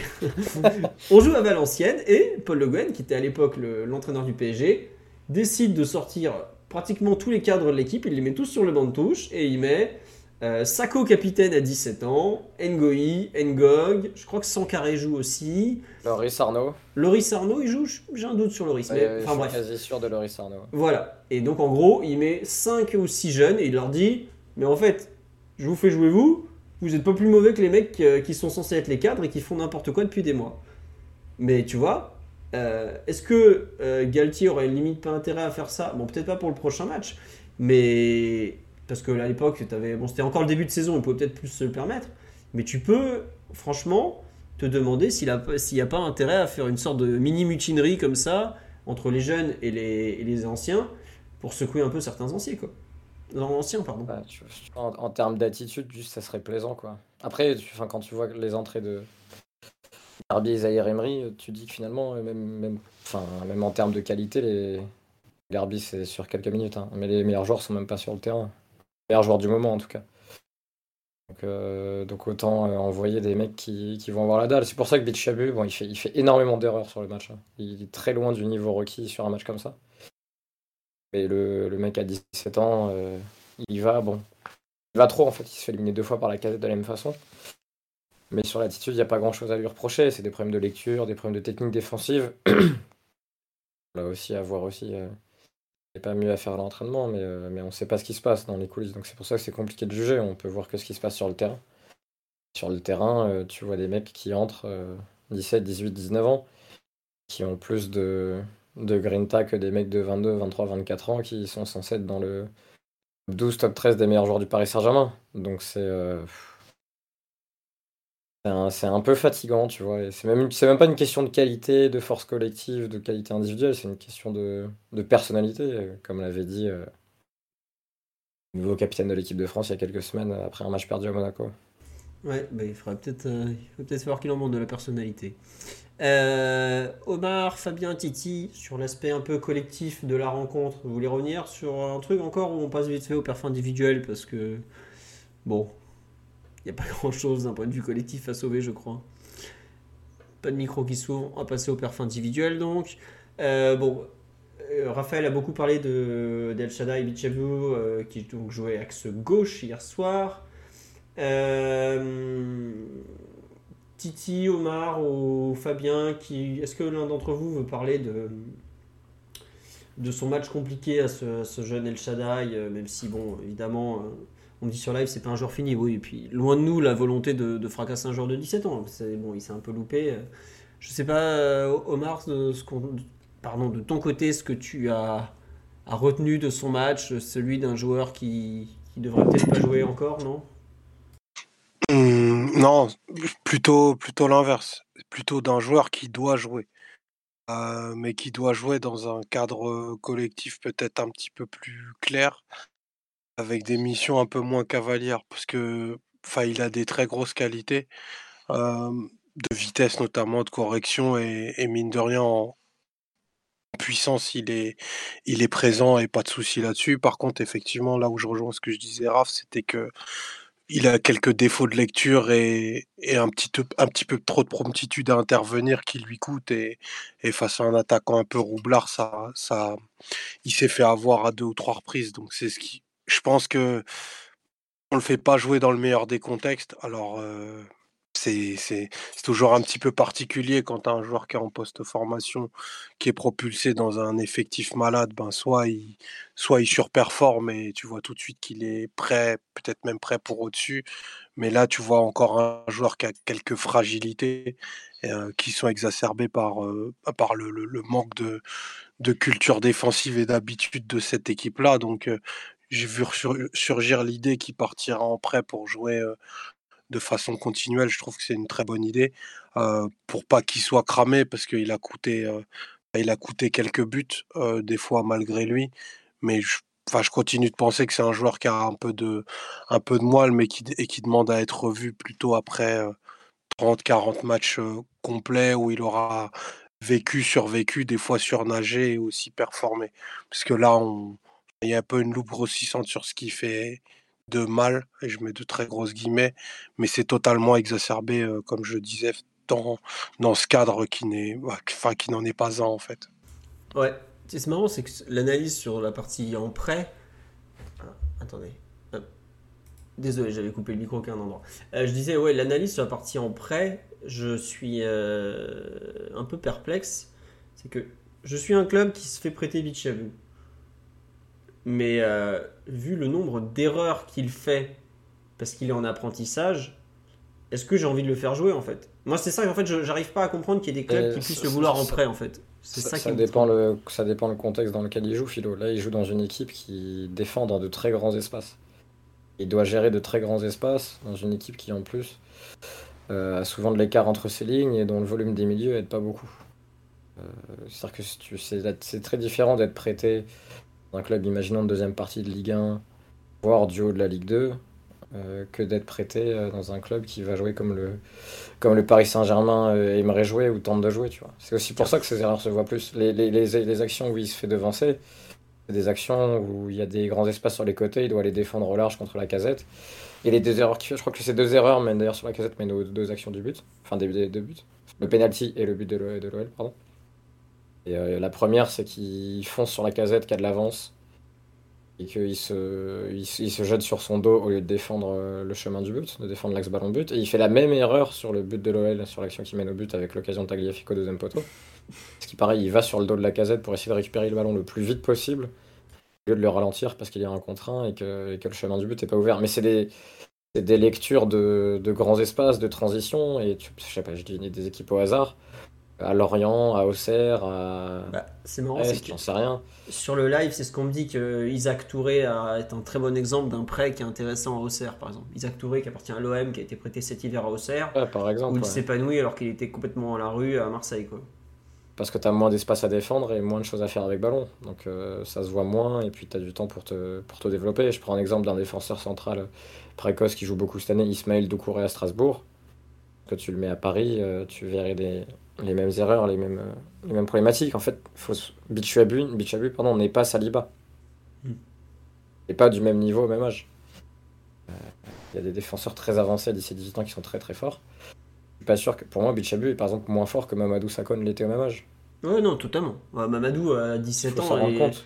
Non, mais il faisait des finales de, de Coupe de la Ligue où c'est le meilleur sur le terrain. Non, non. Euh, il avait une maturité que Bichabou n'a pas du tout, par exemple. Donc, il euh, euh, faut être patient avec lui, mais il est, il est catapulté là par euh, circonstances favorables qui peuvent devenir défavorables, mais il n'est pas censé avoir autant de temps de jeu. Tu vois l'effectif en juillet-août et l'effectif théorique par rapport à celui qui se trouve dans la réalité aussi. Ouais. On demande si Saliba jouait pas à 17 ans, il a commencé très tôt, hein, il me semble, parce que Saliba c'est un 2001. 2002 Saliba même, je crois. 2001. Et... sa toute première saison, il a, ouais, il a 17 ans, il fait 16 matchs. Ah il était... Mais bon, Saliba, les premières impressions, c'était exceptionnel. Hein. C'est un joueur d'un niveau euh, supérieur, largement supérieur. Et un joueur très annoncé en plus. Tout le monde, Saliba, tout le monde le connaît depuis l'équipe de France, ou quoi, U16 ou U17 par exemple. Tout le monde savait que ça allait être un super joueur, qu'il avait des qualités naturelles exceptionnelles et tout ça. Bon, Bichabou est un joueur annoncé aussi de par son, son physique qu'il a souvent mis hors norme, mais tout le monde sait aussi qu'il a beaucoup de travail parce qu'il euh, il n'a pas forcément des, il a trop, il a été trop sain, entre guillemets, il a eu une, une formation euh, viciée par le fait qu'il était trop dominant physiquement, et c'est normal. Et c'est, enfin, il, fait, il a toujours fait deux têtes de plus que tout le monde sur le terrain. Pour rattraper des coups, ça aide à 15, 16, 17, 18 ans. Enfin, il a pas encore 18 ans. Non, mais c'est vrai. Non, mais pour te dire, quand j'avais les 2003 de la CBB, on avait joué en finale de Coupe de Paris contre lui, il était 2005 et il jouait. Donc, euh, déjà, euh, quand il était U13, il était doublement surclassé. Et à cet âge-là, c'est rare. L'histoire du bonhomme. Ouais. Mais il jouait devant, non, à l'époque, en plus. Il a euh, reculé tard, il me semble. Il avait fait central gauche et relayeur sur ce match. Donc, il y a déjà de la variété, mais il était euh, immense. Ouais, bah, la, fameuse image de les polémiques en Espagne quand il voulait pas croire qu'il avait 13 ans parce qu'il faisait 50 euh, cm de plus que les Schtroumpfs du Barça. J'espère qu'il leur a marché dessus d'ailleurs. Mais ça c'est autre chose. Et bon, après, moi, je vous rejoins. Moins, moins, moins, de conférences nosotros, plus de football. non. mais. Je suis déjà dans le feu, je vais rien dire. Je vous rejoins un peu quant au fait que c'est bien qu'il joue et euh, je vois beaucoup de messages sur le fait ouais, on va le cramer, machin, machin. Je comprends qu'on puisse s'inquiéter, mais euh, pour moi, c'est juste bien qu'il joue en fait. C'est des erreurs, c'est des erreurs qu'il va faire dans sa carrière. C'est un jeune défenseur, il va les faire dans tous les cas autant qu'il les fasse maintenant, ou entre guillemets, ça se voit pas trop parce que bah, on est une équipe tellement pourrie que euh, que ce soit lui ou un autre, on sait qu'il y aura une caillade, bah, qu'il fasse ses erreurs et qu'il enfin, qu'il en apprenne quelque chose surtout. Quoi, parce que c'est. S'il fait juste des conneries, des conneries et encore des conneries, euh, je, suis désolé de lui dire, mais à 20 ans, il sera en national, quoi, c'est tout. Euh, s'il arrive à, en retirer quelque chose, là, ça devient vraiment intéressant. Bon, on va voir la suite, mais moi j'avoue que je suis un peu perplexe sur l'idée du prêt par rapport au fait que bah, tu fais jouer un joueur qui te coupe des buts. Au bout d'un moment, euh, tu es entraîneur, tu as des, as des comptes à rendre. Hein. Tu peux pas te permettre de faire jouer un joueur qui te coûte un but à chaque fois, surtout s'il est que prêté et qu'en plus tu vas toucher 0 euros sur lui. Donc, euh, Bon, on me dit qu'il Galtier qui lui chie dessus quand même. Alors il chie, il n'est pas forcément toujours tendre avec lui, mais il le fait jouer. Il y a des entraîneurs, ils passent leur temps à dire que les jeunes sont formidables, ils leur donnent 0 minutes. D'ailleurs, il y en a un là, il a barbecue à cette heure-là et il n'a pas fait grand-chose avec les jeunes l'an dernier. Je ne veux pas vous dire ça. Quoi. On dit les jeunes ont peur qu'ils connaissent un destin à la MBSO. C'est pas du même niveau au départ. Voilà. Je vous le dis tout de suite, c'est pas tout à fait le même niveau entre Loïc Mbesso et euh, El Shaddai Bichabou, c'est pas vraiment le même potentiel. Quoi. Donc, euh, Il a, au final, il a déjà plus, beaucoup plus joué que lui, là, non? Bah oui, parce que Loïc, de mémoire, il avait fait 5 matchs. Il joue un petit peu en, en fin de saison 2018-2019. Je crois qu'il joue à Angers, notamment. Il rejoue un peu début de saison 2019-2020. Et il joue l'horrible PSG Reims. Et après, on le revoit plus jamais. Donc, ouais, je crois qu'il avait fait 5 matchs au total, Loïc, avec le PSG. Alors que El Shaddai doit déjà être. euh, Je me demande si cette saison, il n'en est pas déjà à une, euh, dizaine de- déjà de, rencontres. Donc, euh, c'est pas mal. hein. Enfin bon. Sur le. À part si Titi ou Fabien veulent rajouter quelque chose, on a fait le tour sur ce, ce bon El Shaddai. Euh, trois matchs MBSO, bah, c'est ça, deux la saison précédente et un, et un la suivante. Deux la saison qui finit à Angers notamment, et un la saison suivante avec ce PSG. Euh, Fabien, Titi, vous avez rien à rajouter sur El Shaddai? Vous voulez parler de d'un autre joueur défensif Euh, Fabien, on t'a pas entendu depuis fort longtemps. Qui t'a... Bah, pour euh, aller enchaîner sur quelque chose d'un peu plus positif, euh, j'ai plutôt bien aimé euh, l'apport de Marquinhos quand on était sur, la, sur la base à 3. Je trouve qu'on on a retrouvé un petit peu des rôles qu'on avait pu lui donner par le passé, avec cette capacité à, à rejoindre le milieu de terrain pour, pour donner un peu plus de supériorité, un peu plus de, largeur à la, à la ligne de milieu de terrain et avoir quasiment une ligne à 4.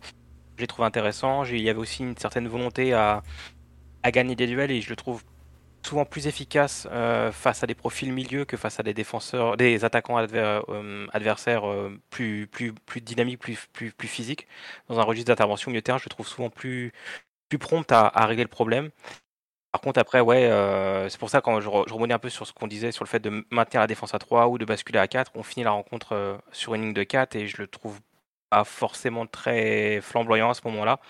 Euh, je trouve qu'on subit pas mal de choses. Il, tente de faire des interventions un petit peu euh, à l'arraché. Et euh, ouais, ça, ça apporte pas énormément de stabilité dans un match que le PSG cherchait à, dans lequel le PSG cherchait à revenir au score.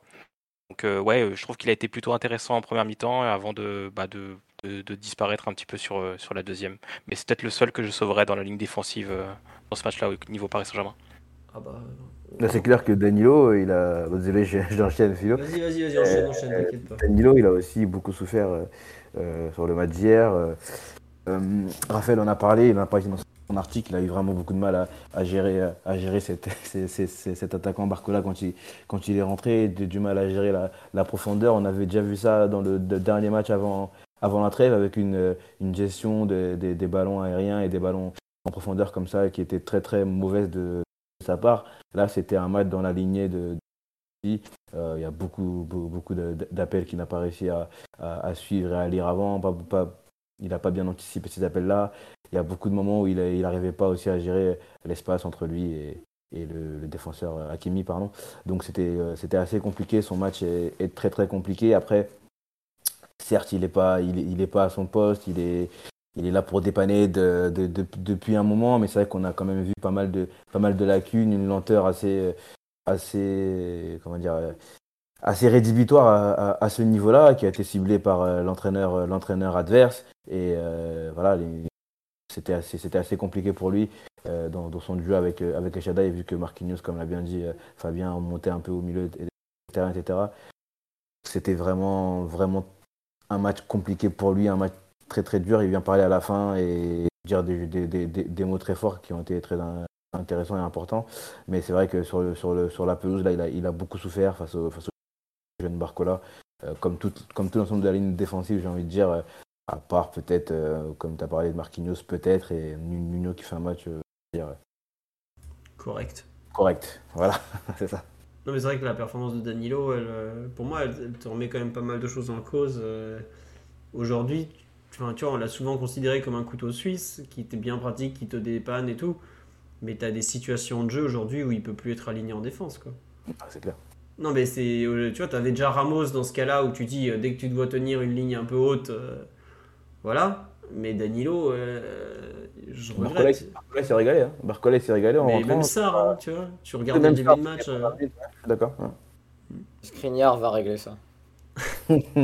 Bah, euh, enfin, quand je vois ce que fait Dan- Danilo, je pense que Skriniar il fera pas pire en ce moment. Vraiment. hein. Euh, Bah, il n'a pas de tour, hein, Skriniar. Donc c'est- ça, ça paraît compliqué, Philo. bah, un, petit, un petit déambulateur, il va être bien là. il- c'est nous l'infirmerie, c'est un peu le- l'équipe bis du Paris Saint-Germain. Donc bon. Euh, non, bon. on Après, fait- on, après, on n'est pas dans un pays qui forme des centraux euh, avec euh, un profil assez complet et des qualités modernes. Donc c'est vrai que c'est, c'est difficile de trouver en Ligue 1 des joueurs adaptés euh, à ce nouveau football. tu, tu es très taquin, très très taquin, Raphaël. Euh, on Non, mais parce que je me, je me rappelle des gens qui se plaignaient quand il y avait des pistes franco-françaises de ces défenseurs centraux pendant le mercato. Bah, c'était quand même mieux que, que les joueurs qu'on a là. hein. Même quand ça se moquait de Dissasi, alors c'est pas un joueur parfait, mais pff, il peut défendre contre des mecs qui ont moins de 38, 38 ans, donc ça change quand même quelque chose. De toute façon, tu parles de jeunes défenseurs là, bah, par exemple Dissasi, c'est sûr que comme Philo l'a dit tout à l'heure avec Bichabou qui est encore plus jeune, ils feront des erreurs et ils en font encore. Si on peut parler par exemple de, de, de Todibo qui est un des défenseurs que j'estime euh, Oui, il en a encore fait. mais- Il en a encore fait une ce week-end. Voilà, donc euh, c'est sûr qu'ils en feront et qu'on on trouvera pas le, le, le joueur, le jeune défenseur français parfait. Mais bon, c'est vrai que pour le foot euh, d'aujourd'hui, je pense que c'est plutôt sur- vers ce type de profil-là qu'il faut se tourner. Ouais, mais bon, ça coûte 50 millions d'euros en Dizazi quand même, donc c'est un peu cher. Bon, c'est comme Après, ça. euh, après, les joueurs à l'étranger qui ont été recrutés pour pas mal de sous par le Paris Saint-Germain ces dernières années sont pas mieux. Donc, euh, C'est sûr. On parlera peut-être d'un petit milieu portugais à 41 millions d'euros. Je peux vous dire que c'est la meilleure garantie de ne pas marquer quand il est dans la surface. Euh, non, juste, il y a pas mal de gens sur live qui nous disent ouais, euh, le dénommé Ashraf Hakimi. Euh, Enfin. Bon, bah, il faisait son retour, c'était son premier match depuis euh, PSG. Depuis Bayern PSG. Il avait joué 52 minutes en sélection avec le Maroc parce que le PSG et le Maroc s'étaient mis d'accord sur le fait qu'il joue pas trop, puisqu'il revenait de je sais plus quelle blessure encore. À quel point on est inquiet pour euh, le dénommé Ashraf, qui semble vraiment. C'est... On ne dit pas souvenir d'une seule bonne chose de son match. Non mais ce qui se passe sur le penalty, regardez bien, il arrive, il essaye de tout arracher, il rend le ballon, il n'y a rien qui va. Quoi. En vrai, il avait, il avait, il avait joué que la double confrontation euh, unique. De, si je dis pas de bêtises, son dernier match en Ligue 1, c'était peut-être un. euh, Je sais même plus d'ailleurs. Voilà, pour te, pour te dire. Non mais vraiment, hein, tu tu sais que c'est... bah, c'était pas... euh, Attendez, je vais chercher, mais c'est vrai que je sais même pas quand il avait rejoué en Ligue 1. hein.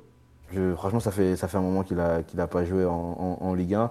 Euh, hier, son match, que ce soit défensivement ou, offensivement, il n'y a, y a- rien qui a fonctionné. Euh, tu parles de l'action du, du, penalty, mais il y en a pas mal d'autres où il est totalement aux abonnés, aux abonnés absents. Offensivement, bah, tout à l'heure, c'est Omar qui en a parlé, on le dit assez souvent. Offensivement, euh, il est très très peu auto- auto- autosuffisant. C'est-à-dire qu'il arrive, il pas vraiment à, se créer des choses euh, tout seul. Lorsqu'il a arrêté, bah, l'action est, presque terminée. Je suis peut-être un, un peu dur, mais c'est vrai que lorsqu'il a arrêté, il n'arrive pas à, générer du, danger. Et lorsqu'il est seul dans son couloir, évidemment, il arrive à, communiquer avec, euh, avec personne euh, sur avec personne sur le terrain. Et de le voir comme ça. Il y a une, vague euh, action offensive où il frappe du gauche en temps qui passe euh, assez loin de la cage de, d'Anthony Lopez. Mais euh, je suis pas sûr qu'il ait, ré- qu'il ait réussi 5 bonnes choses euh, sur le match, euh, sur le match d'hier. Euh, je pense qu'il y a, y y des raisons d'être, inquiet. Déjà, je sais qu'il y a, un problème extra, extra sportif. Mais euh, sur, sur la pelouse, là, ce- ces derniers matchs, ils remontent à, à une bonne petite période. Je crois que c'était vers janvier ou février. Eh bien écoute, ça tombe bien parce que sa dernière titularisation en Ligue 1 avec le PSG, c'est le fameux PSG Toulouse du 4 février où il met un but et une passe. quoi. Après, il est remplaçant à Monaco, joue 25 minutes. Ensuite, il a raté 5 matchs de Ligue 1. Donc, il a joué en Ligue des Champions où il avait été bah, sorti dès la mi-temps à l'aller et pas très très bon au retour. Et entre-temps, on a plus parlé de lui de problèmes extrasportifs, sa mise en examen, tout ça. Il n'y a rien de nouveau sur le dossier, on demande sur la live. Euh, voilà. Mais bon, ça fait, ça fait pas beaucoup de bonnes choses sur deux mois. Quoi. Donc, Bah, euh, c'est pas beaucoup de bonnes choses pour un joueur qui est censé quand même, chose qu'on peut le dire, hein, être un cadre, de, un, cadre et un leader de, de cet effectif-là euh, par, le, par le niveau. Hein, c'est un, joueur qui a, qui a coûté une somme euh, assez importante et qui a des, qui a des références euh, normalement assez importantes au, très haut niveau. On attend de lui en fait le, du coup, pour la période janvier-février où il a enchaîné des, des, prestations in- intéressantes avec des, en étant décisif, que ce soit par le but ou par des passes décisives. Quoi. Donc euh, le niveau qu'il affiche euh, aujourd'hui, il n'y a, a que trois matchs du coup depuis, depuis février, mais en tout cas le niveau qu'il a affiché hier est très très insuffisant euh, et il fait partie des joueurs qui doivent se, remettre en question. Déjà l'an dernier c'était une saison qui était assez compliquée pour lui, qui n'avait pas été complète en tout cas au niveau du, de la qualité de la saison. Cette saison ça va être, ça va être pareil hein, parce qu'on va, est en train de parler de, matchs en janvier-février où, il a- où il a été bon et là depuis plus rien. Alors il y a eu des pépins physiques, il y a eu des choses très sportives, mais on est en droit d'attendre beaucoup plus de ce joueur-là euh, lorsqu'il euh, revêtit le maillot du Paris Saint-Germain. quoi. Bah, Omar, je ne sais pas si tu veux nous rappeler euh, le joueur qui était Hakimi à l'Inter quand il a débarqué il y a deux ans, mais tu te demandes comment il a été lessivé comme ça, quoi. Bah en plus, euh, le... avant même d'aller sur le Hakimi qui était à l'Inter, il y a... il y a une vraie aussi différence entre ce qu'il est capable de faire en, en sélection et... le joueur qu'il est au... PSG. Et, ça, le cadre, le cadre collectif, peut-être l'atmosphère et, je sais sais pas comment on pourrait appeler, mais tout ce que charrie le PSG, enfin, rend pas les mecs performants, quoi. Et, et Hakimi, c'est c'est vraiment l'ombre du joueur que qu'il est censé être. Parce que tout à l'heure, Raph parlait de qualité moderne, euh, même si techniquement, allez, quand il est quand il est arrêté, ça va pas être la crème de la crème, mais lancer et capacité à être décisif dans les les 30 derniers mètres, enfin, c'est un joueur qui a peu d'égal à mon, à mon sens. Et, et ça, c'est quelque chose qu'il a complètement perdu. Euh, ses qualités de vitesse, elles se, elles se voient, mais de façon très, très épisodique. Et c'est surtout, moi, ce qui m'a le plus heurté, c'est la façon dont il est mis en, difficulté défensivement. De façon très naïve, il a une lecture des situations qui est, très, très, très mauvaise. Et, et tu parlais du, du penalty, mais on peut parler de, du but également. Bon, sur lequel, pour le coup, là, il n'y a vraiment pas de jaloux. Les, les, les cinq joueurs concernés par euh, l'affaire affreux. défensive ont, ont inventé un alignement euh, très, enfin, très novateur qu'il faudra peut-être creuser, mais d'habitude, on fait des lignes, ils ont fait une diagonale. C'est compliqué de défendre leur jeu comme ça, mais effectivement, le, le- le joueur n'est pas en forme, le joueur n'a pas, a pas les bons gestes, ni dans notre surface, ni dans la surface adverse. Et, euh, et ça, franchement, Hakimi, pour moi, c'est le joueur qui me, qui me questionne le plus sur euh, que par ce qu'est le PSG. Sur l'environnement. Je, je, voilà, sur ce qu'est le PSG, parce que j'ai vu ce joueur dans un cadre collectif abouti, mais tellement dominant, euh, que après, dans un championnat où il y a moins de volume de course, moins de volume athlétique, comme l'a très bien dit Tudor euh, la semaine dernière, mais, mais quand même, il y a, une vraie distorsion entre, euh, entre Achraf Hakimi il y a, il y a 18 mois, allez, 24 mois maintenant, et celui qu'on voit arpenter les, pelouses de Liga aujourd'hui, qui me qui, qui m'attriste presque, quoi. Ouais, ouais, non, mais c'est, non, t'as raison quand tu dis qu'il est, c'est triste parce que euh, c'est quand même, euh, c'est terrible. Après, c'est vrai qu'il y a pas mal de Marocains qui ont eu du mal à post-Coupe du Monde, mais c'est vrai qu'il y a Nesiri à Séville qui m'a l'air de, marquer un petit peu. Je crois que Aguerd est pas mal avec West Ham. Euh, bon, après, il y en a d'autres. euh, bah, Mazraoui, je sais même pas s'il a refait 90 minutes. Mais euh, au bout d'un moment, même avant la Coupe du Monde, il y avait déjà des, problèmes de. Il a été excellent à la Coupe du Monde, il s'est donné à fond pour son pays et je pense que vraiment il est rentré cramé de chez cramé. Mais au bout d'un moment, les problèmes de Hakimi, là, on les voyait déjà la saison dernière. Alors il y avait. euh, Ready to pop the question? The jewelers at BlueNile.com have got sparkle down to a science with beautiful lab grown diamonds worthy of your most brilliant moments. Their lab grown diamonds are independently graded and guaranteed identical to natural diamonds, and they're ready to ship to your door. Go to Bluenile.com and use promo code LISTEN to get $50 off your purchase of $500 or more. That's code LISTEN at Bluenile.com for $50 off. Bluenile.com code LISTEN. Hiring for your small business? If you're not looking for professionals on LinkedIn, you're looking in the wrong place. That's like looking for your car keys in a fish tank. LinkedIn helps you hire professionals you can't find anywhere else, even those who aren't actively searching for a new job but might be open to the perfect role. In a given month, over 70% of LinkedIn users don't even visit other leading job sites. So start looking in the right place. With LinkedIn, you can hire professionals like a professional. Post your free job on linkedin.com slash people today. La mauvaise cohabitation avec Di Maria, avait- mais au bout d'un moment, euh, il y a quand même un, un léger souci. Après ça, qu'on nous dit qu'il est quand même accusé d'un truc grave, parce qu'il est accusé de viol, euh, et que c'était peut-être la faute des dirigeants de ne pas le faire jouer. Mais enfin, je pense que c'est lui aussi qui veut jouer. Euh, il, se, il se rend disponible pour la sélection, il est disponible pour le PSG. C'est grave ce, qui, ce dont il est accusé, c'est très très grave même. Mais c'est lui qui dit qu'il est apte à jouer.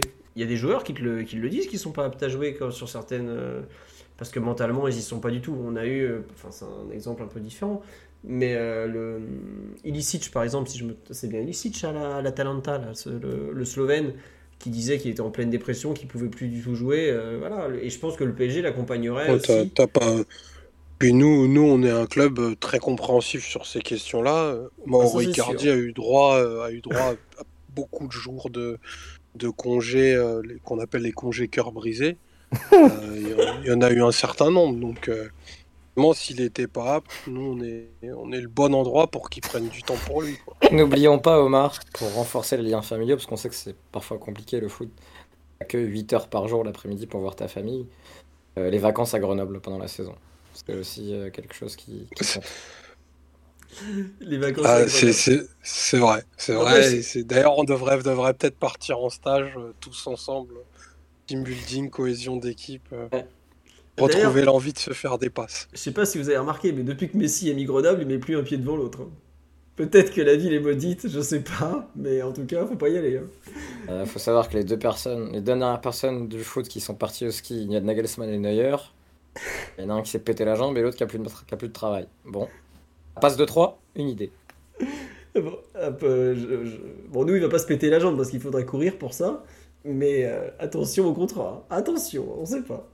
Bon, on, va pas s'acharner sur le pauvre Hakimi qui est, complètement à la rue. euh, peut- Peut-être. euh, non, juste moi, je. on en a un peu parlé, mais. euh, évoquer un petit peu le, début de rebond de ce pauvre Renato Sanchez qui a quand même eu une saison galère au possible et qui a l'air d'être allez, un petit peu mieux, un petit peut-être est-ce un des espoirs de la fin de saison de voir Renato enfin enchaîner les matchs ou bon on va pas attendre, on va attendre un peu parce que malheureusement l'adducteur est souvent traître au mois d'avril. Enfin en tout cas, franchement, quand je, quand je vois l'énorme bouse collective qui a été pondue hier, euh, le voir se proposer un peu, un des seuls qui, peut, qui court, qui donne, qui met de l'impact, qui gagne des duels, ça m'a fait plaisir pour lui de voir que bah, y en avait encore qui dans le tas arrivaient à se prendre en main et se dire euh, bon bah allez, euh, ma saison elle est ratée, j'ai une place en sélection à retrouver, faut quand même que je me bouge un peu parce que bah, j'ai rien fait globalement, j'ai été fracassé par le destin comme d'habitude. Bon, je, trouve qu'il faut un peu saluer sa combativité, même si euh, bon, ça ne te fait pas gagner un match évidemment, parce qu'avec un joueur qui se bat, tu gagnes pas grand chose. Mais j'ai apprécié qu'il y en ait au moins un qui, qui, se, qui se décarcasse un peu pour, euh, pour le maillot parisien. Après, je sais pas, Omar, euh, Fabien, Titi ou Raphaël, j'ai pas revu le match, je dois l'avouer. Si finalement c'était peut-être pas terrible malgré tout. Est-ce que je suis le seul à avoir un peu d'espoir pour Renato ou pas? Il dit seule satisfaction jusqu'à ce qu'il se répète. Oui, Omar. Ah, mais c'est un joueur qui dénote.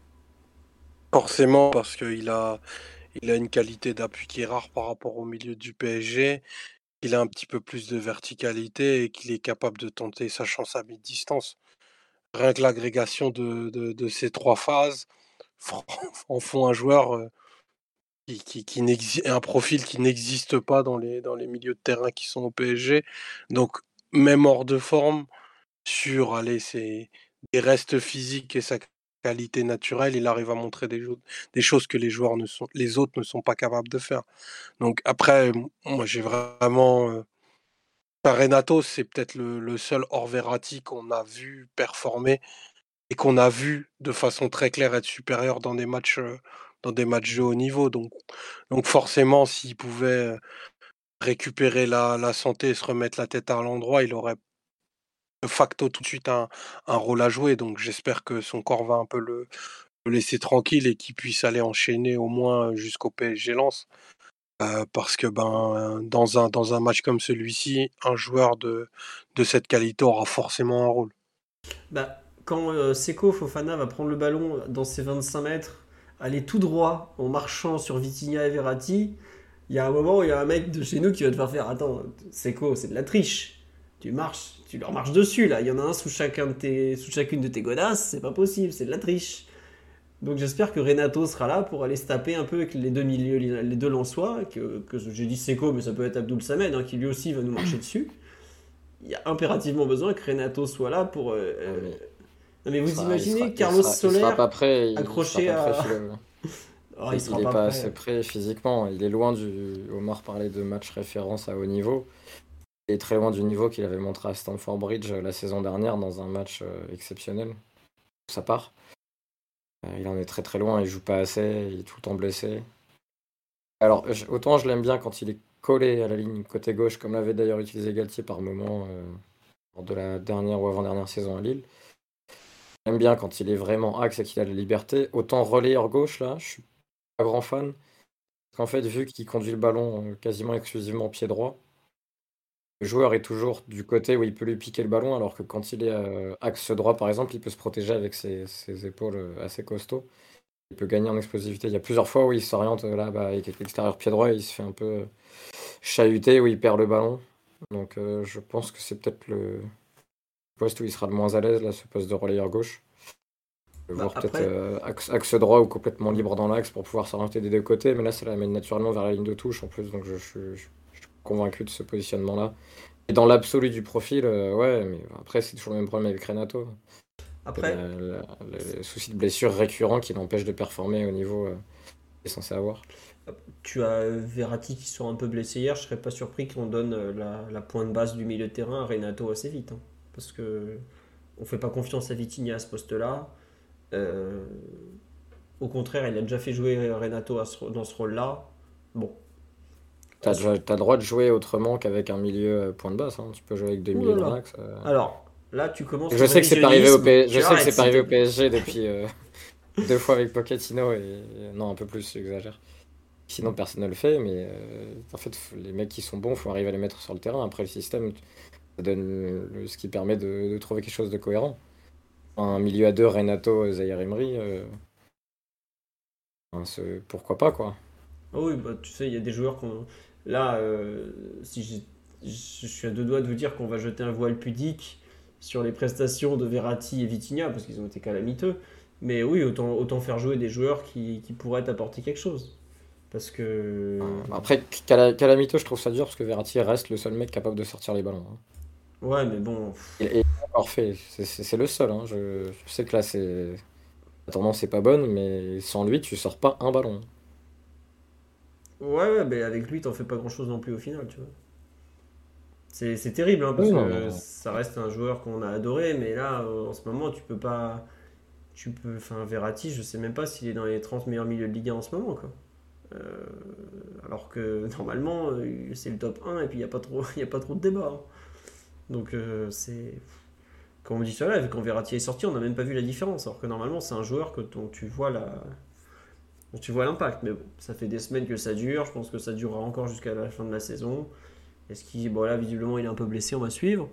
Mais bon, vu qu'on va un peu avancer, là, il faut quand même qu'on parle du, du fameux duo d'attaque, de, de l'attaque infernale, parce que bon, le match de Lionel Messi hier.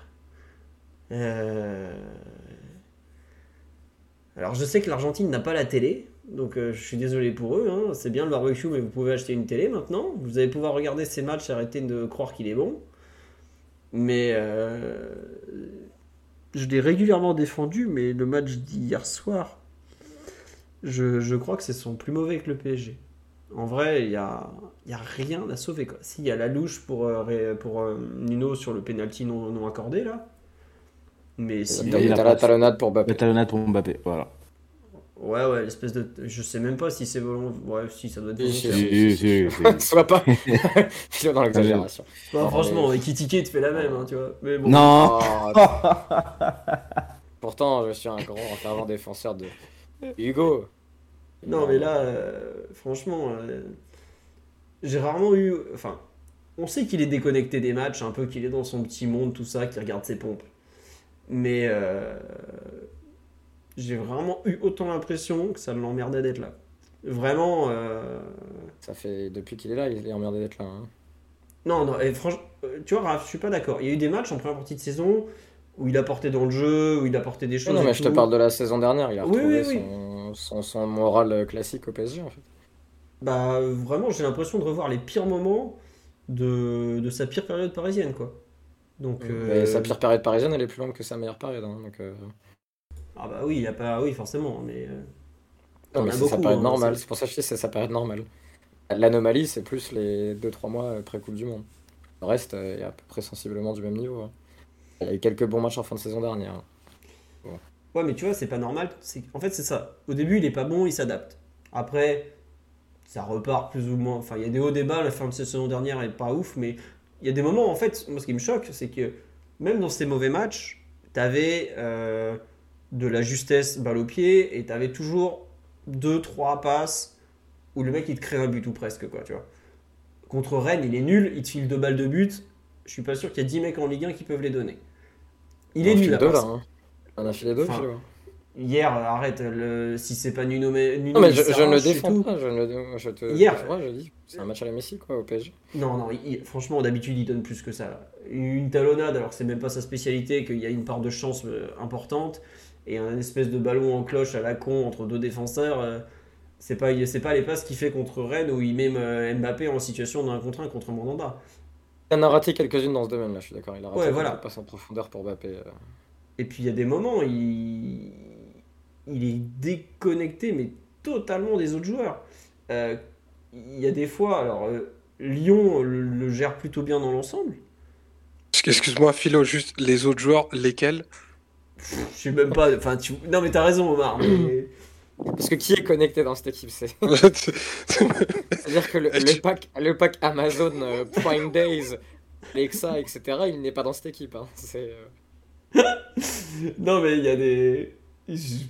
Non, oui, évidemment. Mais ce que je veux dire, c'est que tu vois, normalement, de par son simple talent, Messi, il arrive au moins à faire jouer un peu les autres, à les trouver et tout. Hier, mais il trouve. J'ai l'impression qu'il a plus trouvé Koumbedi qu'il a trouvé Nuno Mendes, quoi. Et on me dit, ouais, il a aucune proposition, mais. Non, même des ballons simples, des passes simples, il les a ratés, quoi. Je parle pas des passes compliquées qu'il sait réussir. Enfin, il, il a réussi, je sais pas combien de milliers de passes dans sa carrière.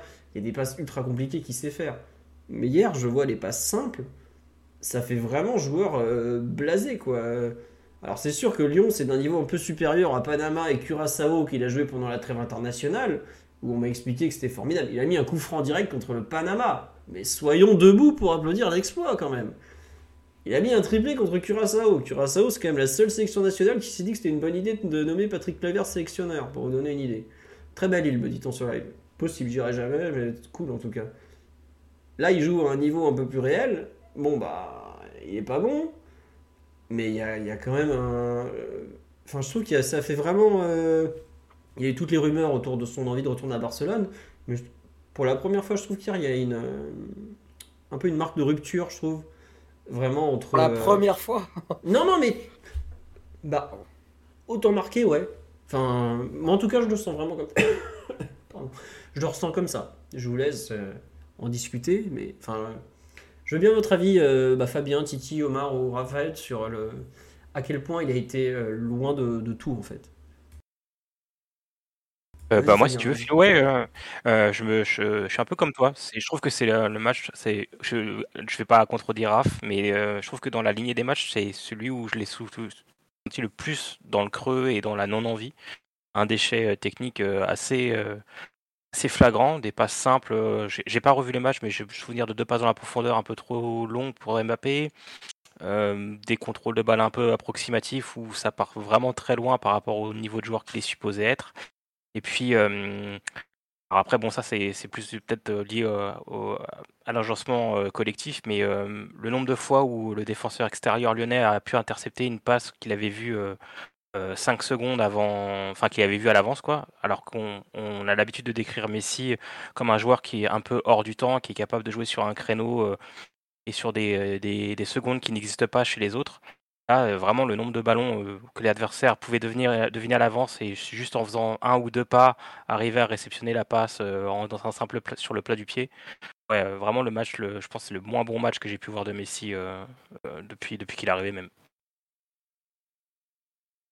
Eh ben écoute, je suis content de, savoir que je suis pas le seul à avoir cette analyse. On nous dit il a, il pense pas au club, il veut plus être là et on n'a pas envie qu'il soit là.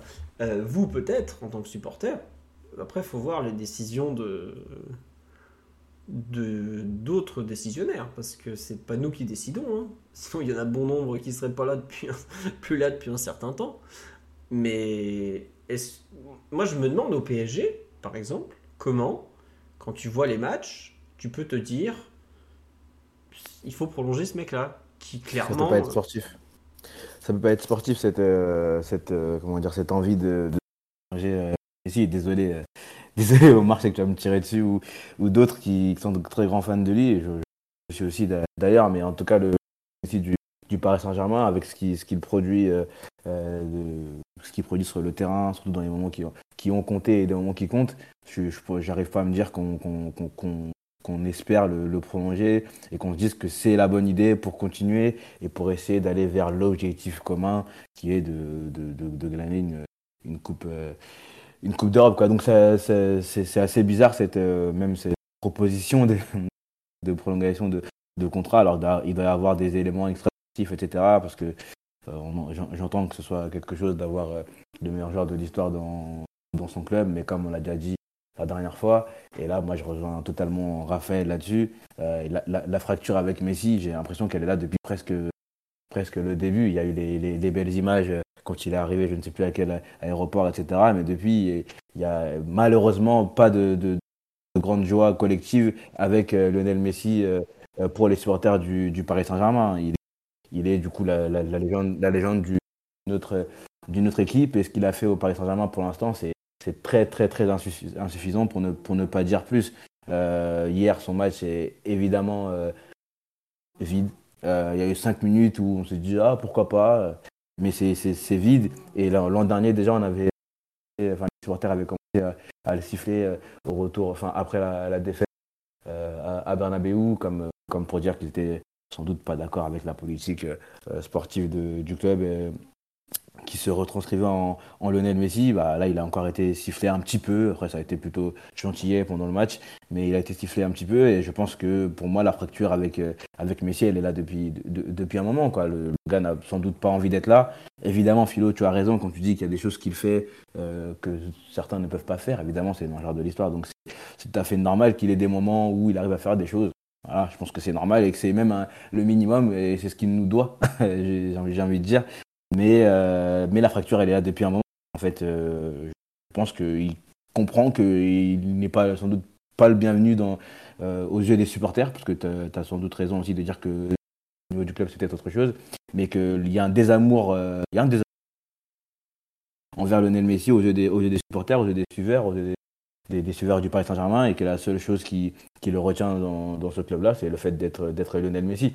Donc, moi, je pense qu'on est arrivé au bout de l'histoire, une histoire qui, qui, semble être euh, mauvaise, un, mauvais, un mauvais mariage en tout cas avec ce joueur-là et qu'il faut, faut passer à autre chose. Je l'avais dit il y a trois semaines et je le redis aujourd'hui.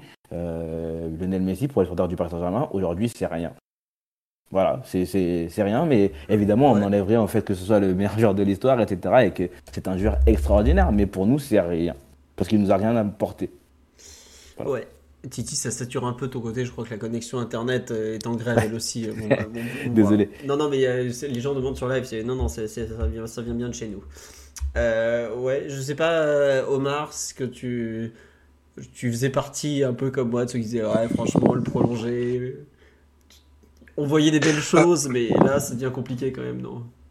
Oh, belle chose, il y a eu. Enfin, c'est, c'est pas possible de dire que ce n'est totalement rien. Je, je reconnais les motifs Titi qui s'enflamment euh, après les, les mauvaises performances de Lio. Euh, non, blague à part, euh, hier pour le coup, Messi c'était, on va dire si je reprends ce que dit Titi, c'était rien.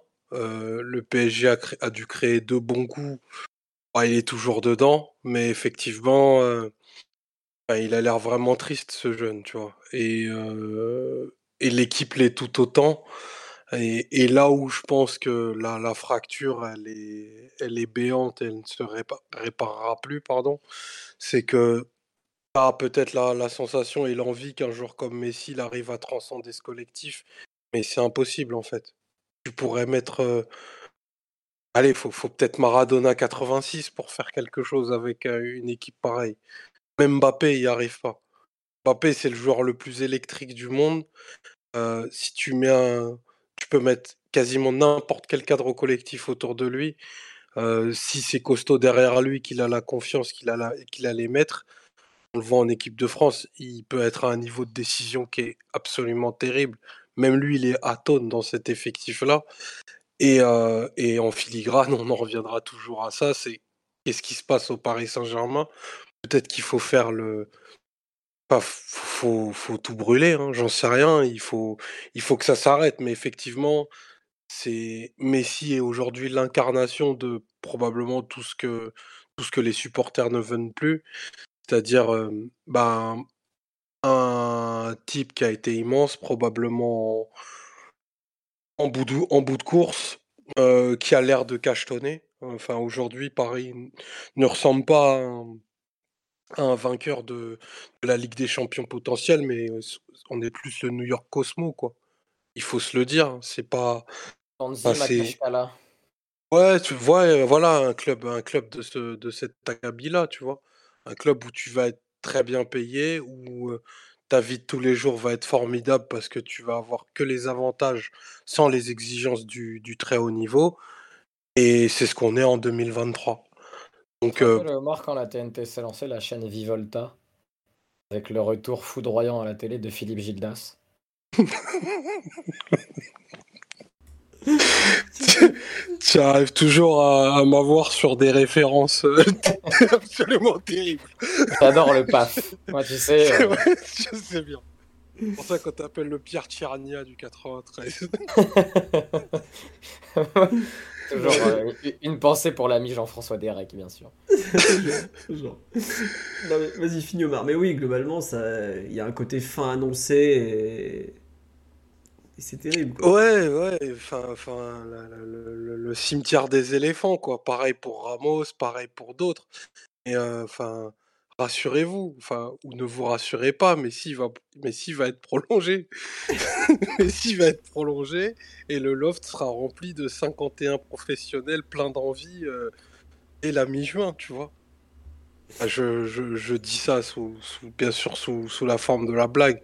Je pense que Messi a aussi, heu, comme le disait Raph, probablement plus aucune envie d'être là et heu et ce serait même triste pour nous et pour lui, enfin qu'il finisse, heu, sifflé toutes les semaines parce que parce que pas performant, parce que la Ligue 1 est un championnat qui pardonne pas et et les mecs aujourd'hui savent qu'ils peuvent se payer Messi. Après, C'est ça nourrit ça nourrit aussi- les TikTok de tout le monde. il y a une possibilité non négligeable, c'est que il prolonge. Il arrive début juillet. Il voit les mecs dans les lofts, dans les bungalows, et ils disent non non mais attendez, moi aussi je veux aller dans les bungalows. Et là, les choses changent peut-être. Je sais pas parce que bon, vu qu'il en a rien à foutre du PSG, qu'il est là, comme tu dis pour cachetonner, il va dire attendez, je comprends pas, il y a il est dans, avec son barbecue sous son- dans son bungalow, pourquoi j'ai pas droit à la même chose moi? Je, crois qu'il faut pas négliger cette possibilité malgré tout. Donc, on verra. Mais pour être plus sérieux, franchement, il y a plusieurs personnes qui m'en ont parlé sur le live, mais comment le, qu'est-ce que, comment, pourquoi l'émir il fait ça? Est-ce que Nasser il veut le prolonger? Enfin, c'est pas une vision sportive du tout quoi. C'est, enfin, si tu vois les matchs. Et même lui, en fait, je comprends même pas pourquoi il, il négocie vraiment avec le PSG parce que bah, au bout d'un moment, tu, Tu peux pas son, rester son père qui veut un, qui veut un dernier contrat, peut-être, hein, mais je Ah, mais sais ça- pas, mais Ça serait pas le seul à avoir le père qui force pour signer un dernier gros contrat au PSG. c'est ça. Mais J'ai un, un peu l'impression que c'est la prolongation où il y a très très peu de personnes qui, qui seraient enjouées de signer ce contrat avec le Paris Saint-Germain, que ce soit euh, le joueur, sa famille, euh, ses partenaires au club, ses, euh, ses fans répartis partout en Catalogne. J'ai l'impression que genre s'il prolonge, il y a personne sur terre qui est, à part peut-être Limir, qui serait satisfait de cette, euh, cette décision. Quoi. Non, mais t'as raison, hein, c'est c'est terrible, à part les mires, quoi. Qui est... Tu penses pas, Fabien, que la satisfaction s'achète? Bah, en tout cas, ça lui achète pas un sourire et une envie de se surpasser en, tant que-. Non, non, c'est sûr. Après, il y a, y a- y a plein de gens euh, émi- éminemment riches et immensément riches, pardon, et, et malheureux. hein. Ça, ça a l'air d'être le cas. Ça lui laissera plus de temps pour faire des pubs pour Lay's, pour Pepsi et d'aller à Grenoble probablement. Mais non, mais parce que sportivement, on, on a le droit de plus rien en attendre et, et probablement que sous ce maillot, il a rien envie de nous donner. Et, encore plus, je pense que, le, le- vraiment quand il regarde autour de lui, bah, tout Messi qu'il est, je pense que Messi c'est ce que c'est des bons joueurs. Il se rend compte qu'on n'en a pas beaucoup, quoi. Et ça, il, a un moment, faut aussi se le dire, quoi. Messi à 36 ans, on peut pas lui demander d'être comme en 2011, quoi. Parce que c'est ce dont on aurait besoin pour battre euh, le Lyon de Barcola, Koubendi et Ryan Cherki. Et ça, par contre, c'est pas sa faute à Messi. hein. C'est c'est la faute de, de, de beaucoup plus haut que lui et, et probablement euh, bah, c'est ce qui appellera et c'est c'est ce qui doit arriver d'ailleurs la fin de ce projet. euh, Rêvons plus grand, ça doit s'arrêter. On doit on doit revenir à des, des choses plus terre à terre et, et redevenir un club de foot. Mais en réalité, ça s'est déjà arrêté. Les, les résultats et tout ce qui, tout, tout, tout ce qui s'ensuit euh, montrent que, que, que ce projet-là euh, s'est arrêté et on vit seulement sur le fait qu'on qu'on y croit encore un peu. En tout cas, en haut, ils y croient, ils essayent de, de s'accrocher aux derniers espoirs, mais ce projet-là s'est arrêté. Euh, vous en parlez très souvent. Raphaël t'en parle très, très souvent. On, ne peut plus, on ne peut plus assumer ce type de projet-là. Et c'est un appel à l'humilité, comme tu dis, Omar. Euh, il faut passer à autre chose. Je pense que certains joueurs ne seront pas d'accord, que certains supporters ne seront pas d'accord, et qu'au club, ils, sont- ils, sont- ils sont- ils ne sont pas d'accord. Mais c'est la réalité de, de ce qu'on est aujourd'hui. C'est un, un- un grand appel à, à l'humilité. Passer à autre chose. Et s'il faut passer par des, par des années un peu plus compliquées, c'est c'est- c'est- c'est ce qu'il faut faire, en fait. Mais je pense pas que qu'on va l'accepter. Et Philo, toi qui es à la fois un grand lecteur de, du magazine Challenge et un macroniste, une fortune française qui qui venait récupérer le PSG sans déconner. On a l'impression qu'on a eu euh, 88 milliardaires de plus avec le Covid. Et il n'y en a pas un qui veut venir récupérer le Paris Saint-Germain, le, le, le sauver de, de, de, de l'État qatari. C'est pas possible. Alors, mon cher Raphaël, je je C'est challenge. Je, je préfère le Financial Times. Et euh, je, je crois qu'aujourd'hui, le PSG est plus proche d'être racheté par des, des fonds, des, des States, comme on dit, que des- qu'une riche famille française qui viendrait se foutre dans ce Non, sans bourbier. déconner. VMH, ils ont pas. Franchement, ça irait bien, une Et- marque de luxe. Ça serait logique. Attends, il y en a un qui a Rennes. T'as vu ce qu'il fait avec Rennes? Il, fait... il est là, il a, pas, il a mais gagné mais un trophée. Mais, mais, ouais, mais c'est a- bien. Rennes. Rennes a plus de, Rennes a plus de sous. Il met de l'argent, hein. il met de l'argent. hein. Rennes, Rennes a aujourd'hui plus de sous que le Paris Saint-Germain. Mais arrêtez, euh, Rennes, on lui a dit qu'il y avait Pep sur le banc de touche, il a pas compris que c'était Genesio et pas Guardiola. Vous vous foutez pas de ma gueule, le mec. il Euh, attends, moi, moi, j'échange tous les milieux du club contre Désiré Doué. hein. Ouais, mais, Voilà. C'est- aussi ça le travail. hein. c'est sûr, c'est sûr. Mais bon, non, mais ça, enfin, je- en vrai, une famille française qui rachèterait le PSG, non. Quand tu vois que même un club archi populaire comme saint ou Marseille. Eh, Attends, attends, respecte-nous, Philo, quand même. il y a Non, mais je te dis pas le Ah, contraire, mais. Enfin, tu vois. c'est- sûr sûr que Arnaud, tu vas lui dire euh, t'as une place euh, au balto de Saint-Etienne après le match. Bon, oui, ça le motive pas trop. T'as le penalty à Nancy qui cherche un repreneur. Bon, voilà. Non, non, mais plus sérieusement, je, je vois vraiment. Enfin, globalement, le mécénat et le sport français, ça, ça colle pas beaucoup, beaucoup en Je te, général. parle même, je te parle même pas forcément de mécénat, mais de. Ouais, Je sais pas. euh, Après, c'est vrai que les, riches français s'intéressent pas trop au foot quand tu fais le bilan. Non, même au sport en général. Euh, C'est dommage. C'est. C'est comme ça. Tu- Enfin, tu vois, t'as une vraie culture du, du mécénat ou de, ou de l'investissement sportif aux États-Unis, en Angleterre, même en Allemagne, hein, parce qu'il faut pas croire, c'est des grands groupes allemands qui se font qui filent du fric au Bayern, au Borussia, au ba- bah, Leverkusen, c'est le Bayern.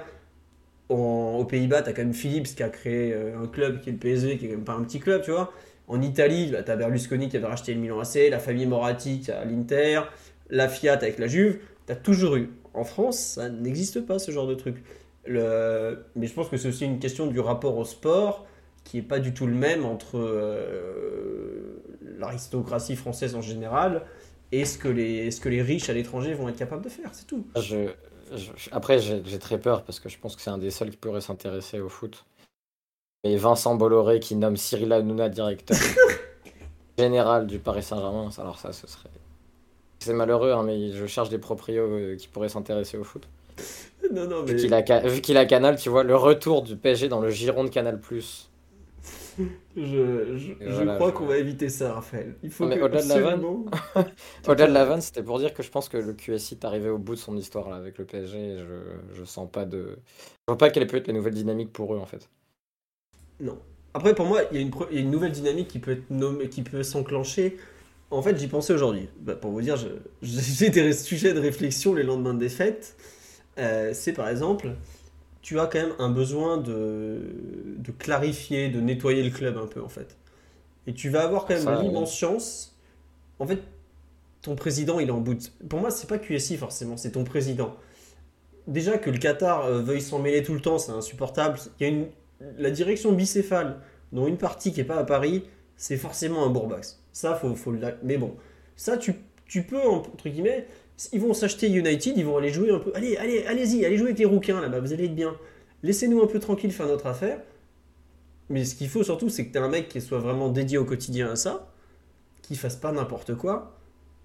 Et par contre, tu as quand même un truc qui peut changer. Je trouve que le- l'environnement euh, autour du camp des loges, de tout ça, est globalement un peu malsain. Mais tu as l'immense chance cet été de changer de centre d'entraînement. Et je pense que si tu arrives à faire ta bascule de dirigeant, de centre de formation, d'entraînement et d'entraîneur au passage, tu Et peux de re- joueurs. et de joueurs aussi. Mais tu vois, i- même dans les joueurs, je pense qu'il y en a pas. Il y en a plus qu'on peut sauver qu'on imagine. Franchement, je, je les mets. Je les enterre pas tous. Mais je pense que. Arrête, Philo, arrête. Arrête. c'est Il y en mon a côté plus qu'on humaniste. peut sauver. C'est c'est- c'est ce côté- C'est pour- c'est- pour ces trucs-là qu'après on disait faut garder Sarabia et consort. Non, mais bref. Non, Non, mais la bon. purge, c'est 20 joueurs minimum. Bon. Allez, sauvons. Je sais pas combien on va. Mais. Oui, là, je. je- je- Omar, il veut vraiment mettre des pics à l'entrée du Parc des Princes avec les têtes des- de tous les Espagnols. Non, mais Omar, c'est la, c'est la brave M de, de l'effectif. Il va les tabasser dans les coins, c'est tout. Mais donc, Je je, peux te dire reprends. qu'il y a des coups de trick qui se perdent. je reprends. Ce que je veux dire, c'est que tu as cet été, une- je pense que tu, tu peux faire une vraie bascule environnementale, en fait, autour de, de ce club, un peu. Et faut pas te louper, évidemment, mais ça, on le dit tous les étés, et tous les étés, on se loupe.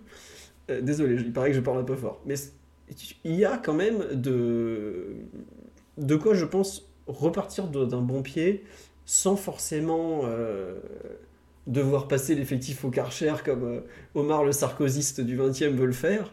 Et c'est pas si. Je suis pas sûr qu'on soit si loin c'est que plus ça. pour tu la police de proximité, Philo.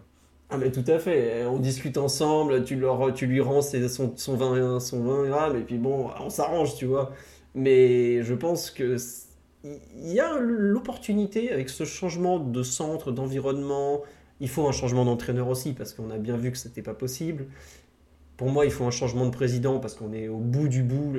On attend l'interview du mois de juin. Alors là, je sais pas ce qu'il va nous sortir. hein. Vraiment. euh, Est-ce qu'il va nous rêver de Simeone avant de nommer Antonetti ou je ne sais pas ce qu'il va faire encore Mais en tout cas, il y a un vrai souci. Euh, mais il y, a, vraiment, je trouve, un besoin de, de changer des choses euh, dans l'environnement autour de. On dit sur là, il finit les passes droits, mais il y a un peu de ça. C'est-à-dire que il y a tellement de choses qui tournent pas rond autour du club, des, des comptes qui sont pas rendus. Il y a ça, en fait, on va changer- si on change 15 joueurs cet été, par exemple, mais que l'environnement reste le même, il va falloir combien de temps pour que ces 15 joueurs soient pourris par l'environnement autour, par les gens qui gravitent autour, par tout ça, en fait? Mais comment tu veux que cet environnement il change si les mêmes personnes euh, au-dessus elles restent? Parce que tu parles de. Nasser, mais Nasser restera. Enfin, on parle, dans, Mais on parle un peu malheureusement dans le vide pour ce- cette personne-là. Mais qu'on lui Il- mette un rôle de pantin, et qu'il y ait une vraie personne dédiée, euh, Déjà, un président délégué, je, je sais pas qui, quitte à ce que ça soit entre guillemets un homme de l'ombre, mais qui est pas qu'on n'ait plus entre guillemets cette interface Paris-Qatar permanente, qui te flingue tout, qui te ralentit tous les dossiers, etc., etc. Alors, on dit sur le live, je sais pas, il y a le nom de Sarkozy qui ressort parce qu'évidemment c'est entre guillemets le, le supporter parisien, machin, machin, euh, tout ça. Mais pour moi, il y a des choses à faire qui sont pas forcément uniquement liées aux joueurs.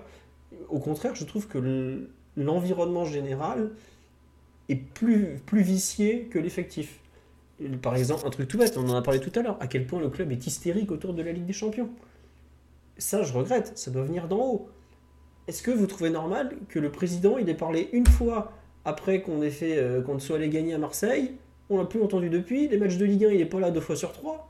Comment tu veux concerner des joueurs quand ton président, il est jamais là En tribune, ils font la fête alors qu'ils paument ils, ont, sortez les bougies, les gars. hein. Non, mais au bout d'un moment, t'as rien dans ton environnement autour de toi qui te rappelle à la réalité du terrain. Tu, tu, enfin, tu, tu peux faire n'importe quoi, personne te dira rien. Enfin, c'est un cirque permanent. Si tu n'arrêtes pas le cirque, tu peux changer, je pense, tous les joueurs, tu retrouveras toujours les mêmes problèmes. Parce que la tête est pourrie. Et le poisson, bien sûr, avec. Et vraiment, euh, tu vois, on me dit Galtier livré à lui-même, mais pas, pas que Galtier. Tous les entraîneurs ont été livrés à eux-mêmes, où ils se retrouvent à être la figure publique numéro un d'un club, alors qu'ils ne sont pas forcément le décideur numéro un. Et c'est ingérable, en fait. Et vraiment, je trouve que. On me dit, on parle d'une ambiance de sous-performance au PSG, mais c'est un cirque. C'est c'est pas, pas qu'une ambiance de sous-performance, c'est un cirque. Euh, on nous dit Nasser est là quand Kim Kardashian est là. Mais on rigole, mais c'est presque vrai en plus, quoi. Et je regrette. Je sais que les joueurs, il y a beaucoup de joueurs qui sont pas au niveau, qui sont pas assez, assez bons. Je partage cet avis.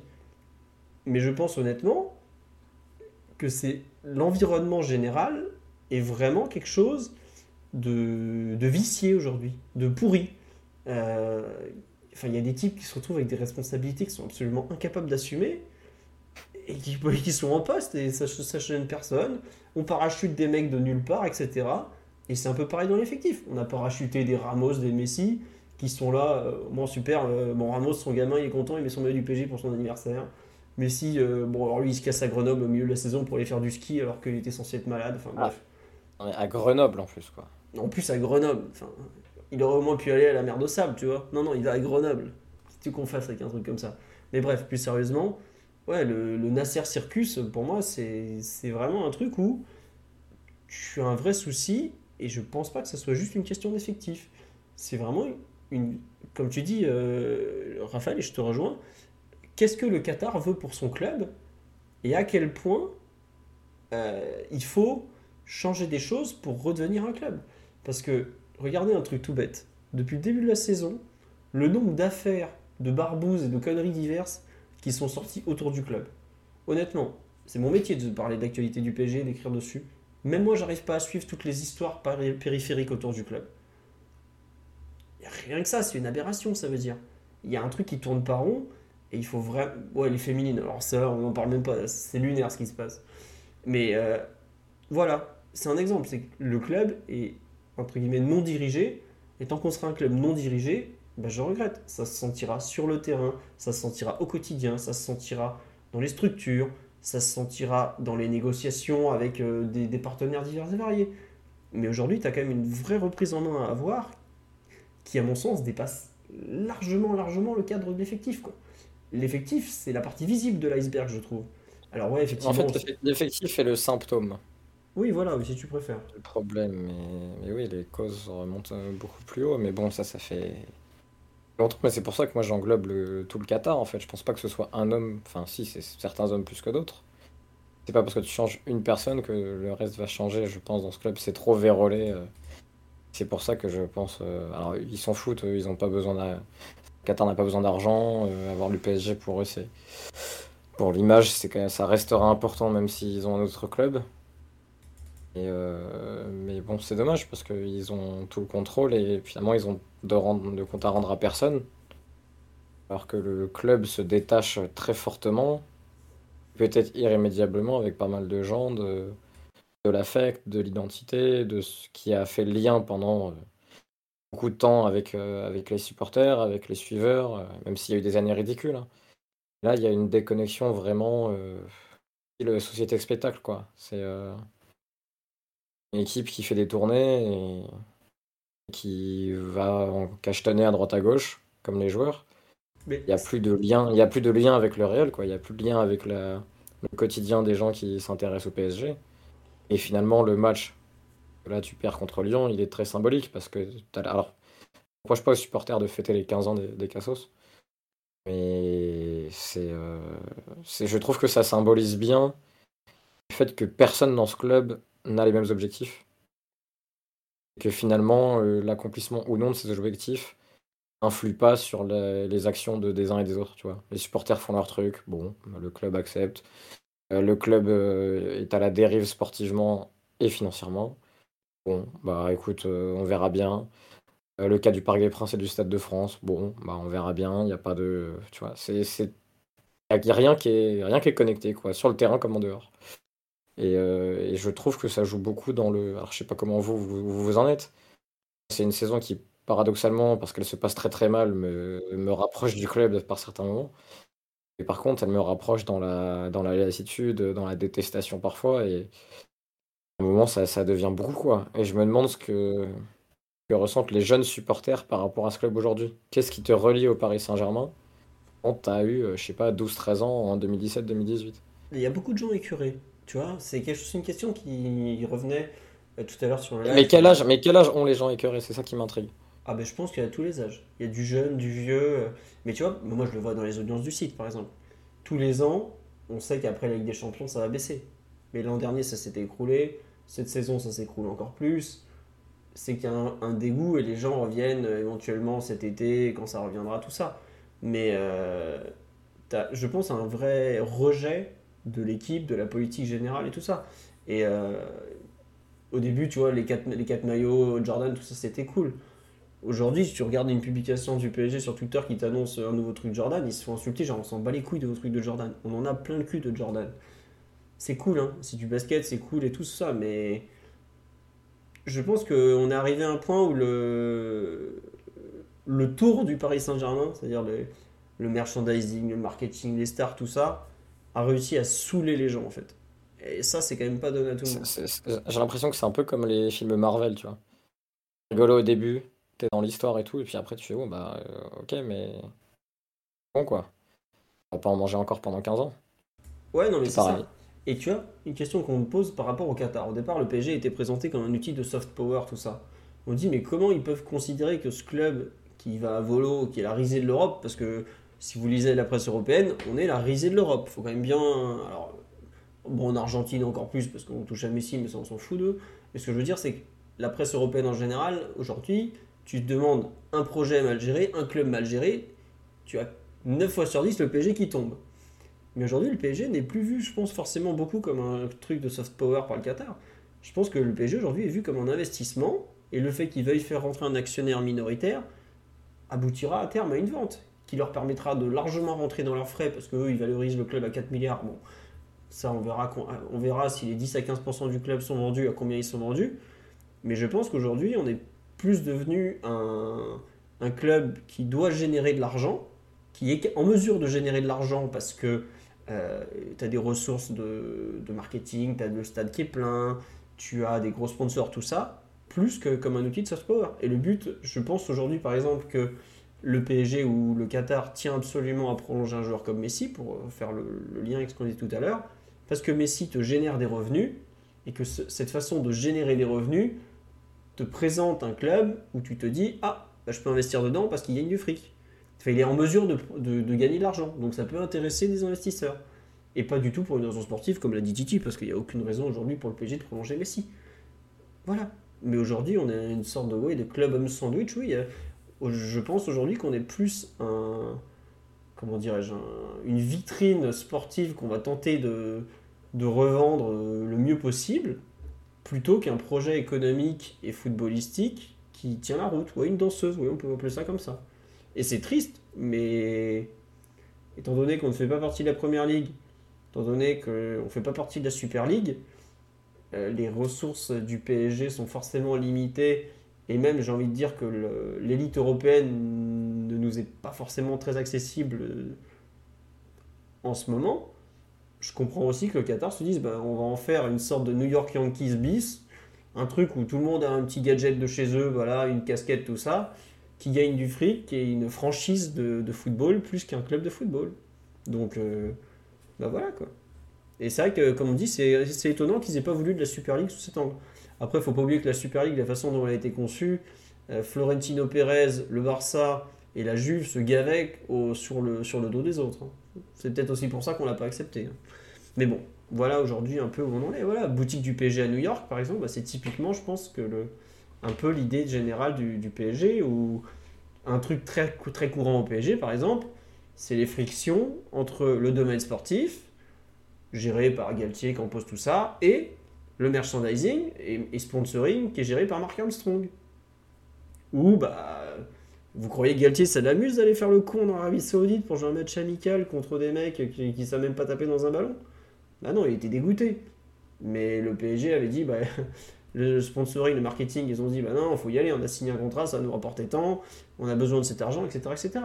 Ça, c'est qu'un exemple, mais ça montre bien aussi à quel point tu as les deux blocs du même club qui travaillent pas forcément de concert, parfois plus dans l'affrontement, et qui forcément, bah, je suis pas sûr que le PSG soit un club, enfin, mais je suis sûr que le PSG est un club qui est pas très très très bien géré, et qui en plus, à l'intérieur du club, est tiraillé par ses, ses luttes un peu internes, par ses objectifs un peu internes et tout ça, quoi. Mais c'est pour ça que je dis qu'il y a un changement d'environnement et probablement de direction à faire pour espérer remettre peut-être un peu de la clarté dans le projet au départ.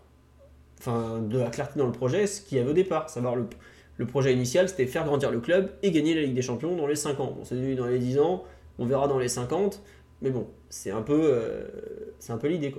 Aujourd'hui, euh, quel est le projet du PSG Je pense que si on pose la question à Nasser Al-Khelaifi, euh, la réponse n'est pas forcément évidente. Est-ce que est-ce que vous voyez le club évolue positivement à court terme? Moi, je pense que ça peut. Il faut pas croire que le club appartient à des gens bêtes. hein. Loin de là. Ce- C'est pas, pas des gens bêtes. hein. Et je pense oui que le club peut évoluer positivement en faisant des bons choix, de, bonnes choses. Mais il y a, il y a des vraies réflexions à avoir. Et comme je le dis, euh, il faut vraiment que les bonnes personnes soient nommées et qu'on fasse pas euh, les mêmes conneries que les, les années passées.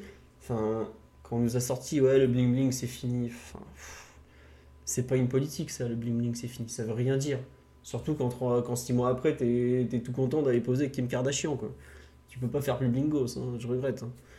Enfin, au bout d'un moment, il y a aussi une. euh, Peut-être que le club doit s'interroger sur ce qu'il veut devenir. Enfin, pour moi, je pense qu'il s'interroge, mais comment euh, est-ce que le club a bien compris ce qu'il était en train de devenir? Je sais pas. Voilà. Mais bon, après, là, on, divague et je, fais un monologue depuis je sais pas combien de minutes, donc je vais m'arrêter là. Mais toujours est-il, enfin, tout ça pour conclure sur le fait que c'est très compliqué. On me dit que le Qatar est arrivé au bout de sa logique. Je sais, je pense qu'il est arrivé au bout de sa logique initiale, mais il faut se demander quelle est sa logique du moment. Et je suis pas certain que sa logique du moment soit forcément très basée sur la réussite sportive. Donc, il faudra voir ce qui- ce qu'il en ressort cet été. Sur ce, je voudrais juste qu'on, à part si vous avez des, réactions et autres, je comprends très bien, euh, mais sinon je voudrais bien qu'on finisse les thèmes qu'on avait prévus sur la course au titre notamment, parce que euh, le PSG n'a plus que 6 points d'avance. Est-ce que vous...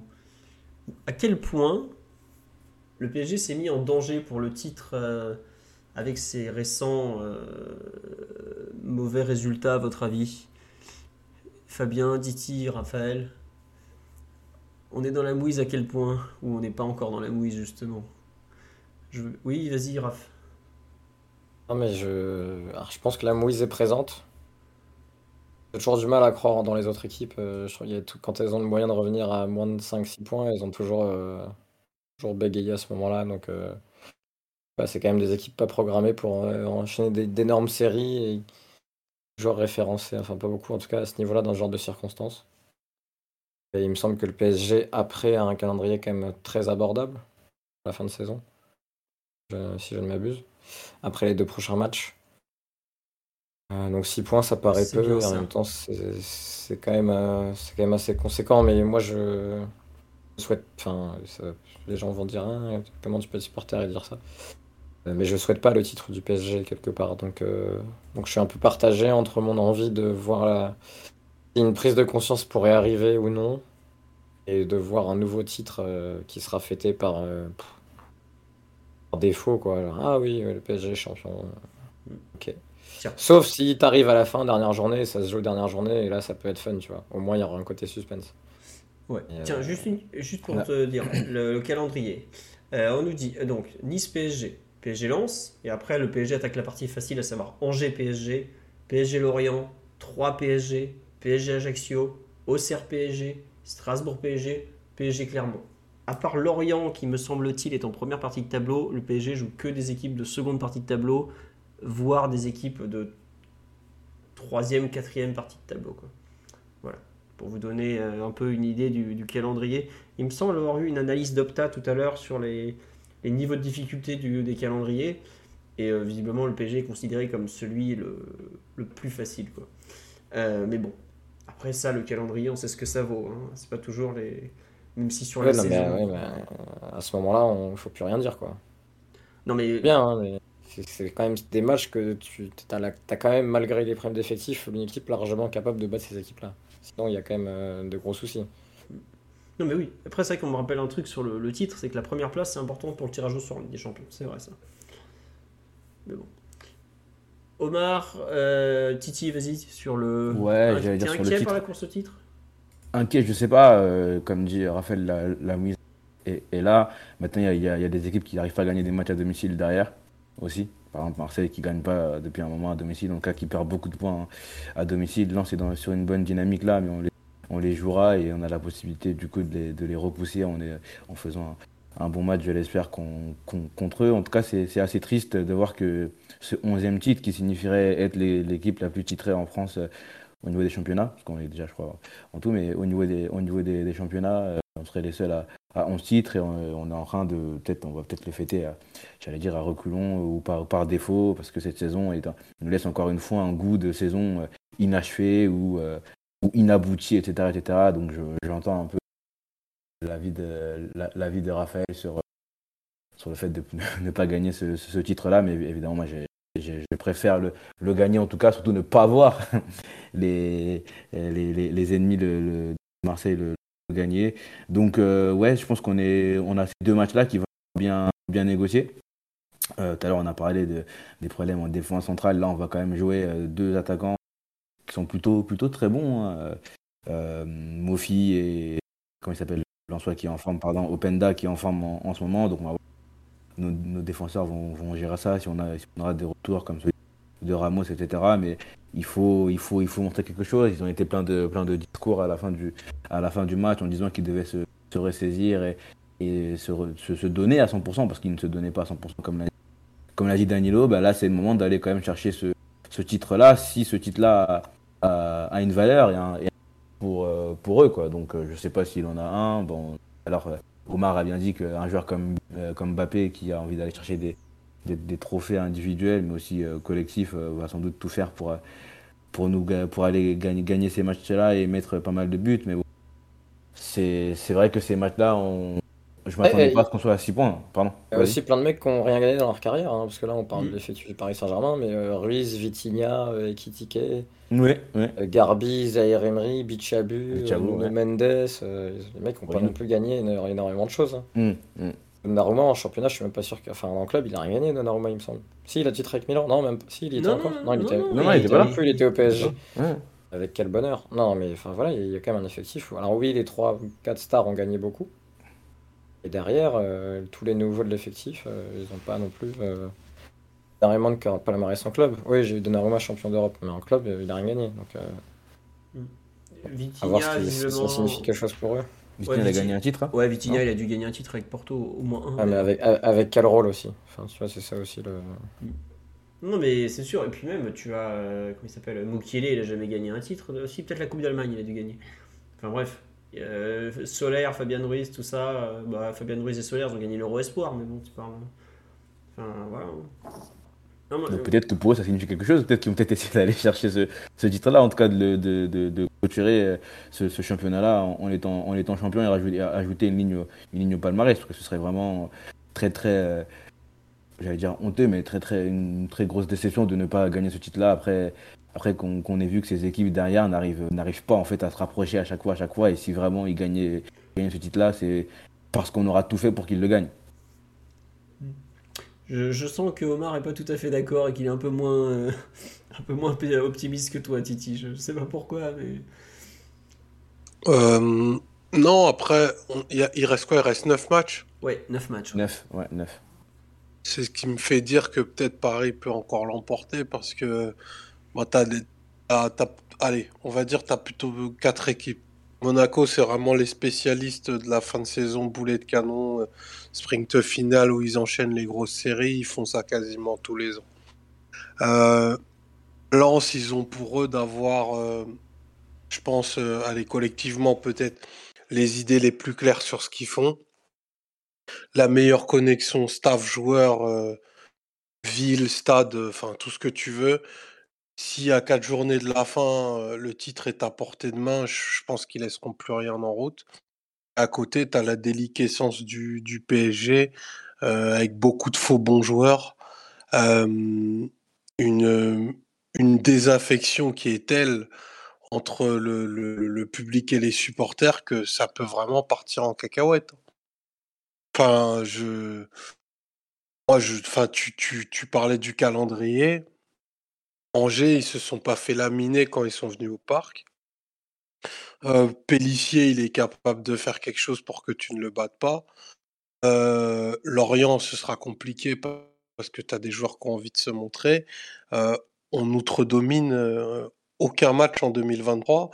Donc, bien que le calendrier soit abordable, moi, je tremble d'affronter Antonetti. Hein. C'est, voilà, c'est un peu notre réalité du moment. Donc, tu vas probablement paumer des points et tant que tu seras à portée de tir, enfin, 6 points, c'est un matelas confortable, mais c'est pas non plus. euh, enfin, c'est pas suffisant pour se dire euh, on peut déjà commander les feux d'artifice et on, et on va fêter le 11e titre au parc, quoi. Qui sera oui, probablement d'ailleurs même, Le même fait- pas fêté. Le budget hier, l'artifice, il est passé C'était hier. hier, ouais. C'est C'était bon. hier, t'inquiète, y a pas de souci. Merci, merci pour le spectacle. Euh, C'est vrai que quand tu passes une sale journée et que c'est ton anniversaire, faut quand même fêter ton anniversaire. Moi, je... Bravo aux supporters d'avoir d'avoir maintenu ça. C'est pas de leur faute si l'équipe est nulle, ils y sont pour rien. Donc euh, voilà, fallait fallait fêter.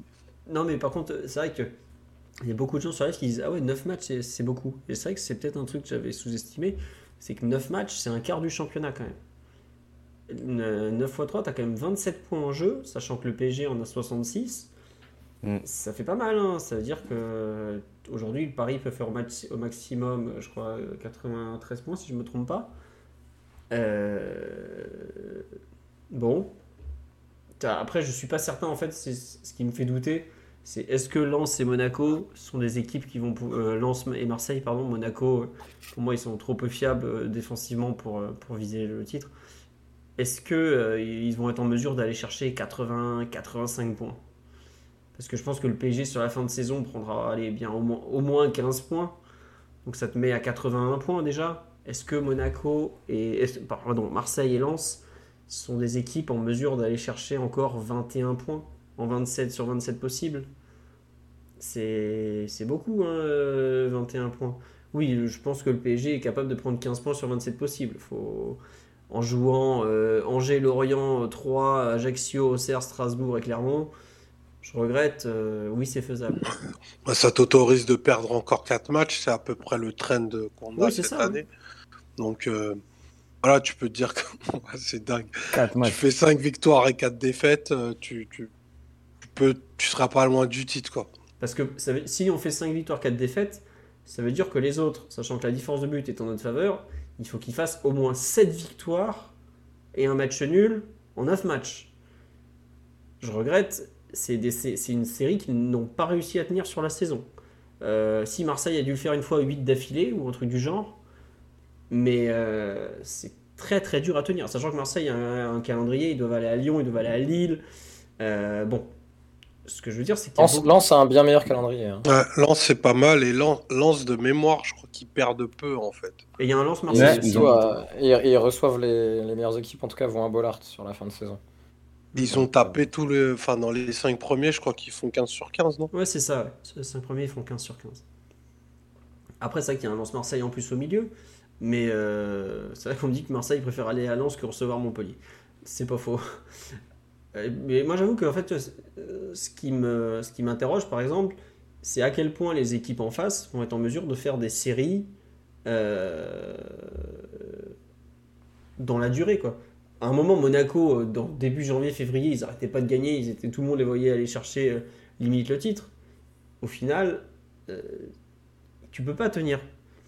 Euh, la seule équipe qui a réussi à tenir comme ça sur la durée pour aller chercher 93 points ou 95 points, c'est le Monaco de Mbappé et Falcao et autres. Je regrette. Aujourd'hui, il n'y a aucune des équipes qui sont concurrentes du PSG qui a un joueur qui, était aussi, qui est en mesure d'être aussi décisif que le Mbappé de Monaco à l'époque. Donc, euh, Attention que Ben Seguir prenne pas feu. hein. Ou Openda qui est en train de- et que Openda Ah s'arrête pas peut-être, hein je sais pas. Le, le- le- le rappel à l'humilité est important parce que effectivement, il n'y a, pas- y a pas Monaco 2017, mais, mais c'était pas prévu que ce soit le PSG 2008 qui finisse la saison aussi, quoi, tu vois. Donc, C'est vrai. euh, mais tu vois, que- Lens, Lens va quand même jouer Paris, Monaco, Toulouse, Marseille et Reims consécutivement. Excusez-moi, euh, ils- s'ils font 15 sur 15 là, euh, ok, je veux bien leur donner le titre. Mais je sais pas si ils sont en mesure d'enchaîner euh, 15 sur 15 contre, contre ces équipes-là quand même, par exemple. Oui, bah, je sais pas, j'ai- une vision de Francaise à la 38e chantant Olélé, olala. Je t'avoue que je suis terrifié. Et pour C'est un l'anecdote, grand moment de football. hein. Ils ont perdu que trois fois Lens en Et ouais. Omar, pour tout. Et surtout, Lens finit au cerf. Pour ceux qui ont suivi l'extraordinaire lutte pour le titre de 98, Hmm. À l'époque, Johan Lachor avait égalisé au cerf pour donner le titre à Lens. Et c'était donc à, à la baie des Champs. Et il y a euh, 98, pas 96. 96, c'est au cerf qui est champion. Mais euh, Là, la Deschamps sera peut-être dans un- une bagarre pour le maintien aussi. Ça, ça, c'est Ah, autre oui. scène. Oui, probablement d'ailleurs, oui. À l'époque, euh, Auxerre joue plus rien, ça c'est sûr. Euh, on, dit que Omar, toi aussi, tu as été traumatisé par Franck Hez en train de chicoter. Je... Ah, c'est un, souvenir douloureux. Je, je revois Marquinhos en train de glisser sur, euh, sur le drip derrière la jambe d'appui d'Openda. Je, je, je vous avoue que la VHS de Lens 98 champion est encore, euh, est encore dans ma tête. Après, ils n'ont plus le druide, euh, Omar. C'est vrai. Le druide Daniel Leclerc. Bon. J'avoue qu'on me dit, ouais, euh, vous vous vous rendez pas compte, on a que 6 points d'avance, euh, si on perd à Nice, machin, on n'est plus qu'à 3. Non, mais je suis tout à fait d'accord. Mais même si on est à 0 points d'avance dans deux journées, et c'est possible, hein, Hi, this is Craig Robinson from Ways to Win, and support for this podcast comes from Invesco QQQ, the official ETF of the NCAA. The future isn't scary. Not realizing its potential, however, could be. Just like on the recruiting trail, I've seen potential come in many forms as a coach. Learn more at Invesco.com slash QQQ. Let's rethink possibility. Invesco Distributors, Inc.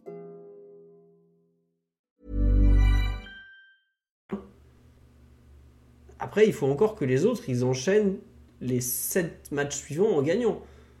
Et Philo, il y a un truc que, que effectivement, tu as raison.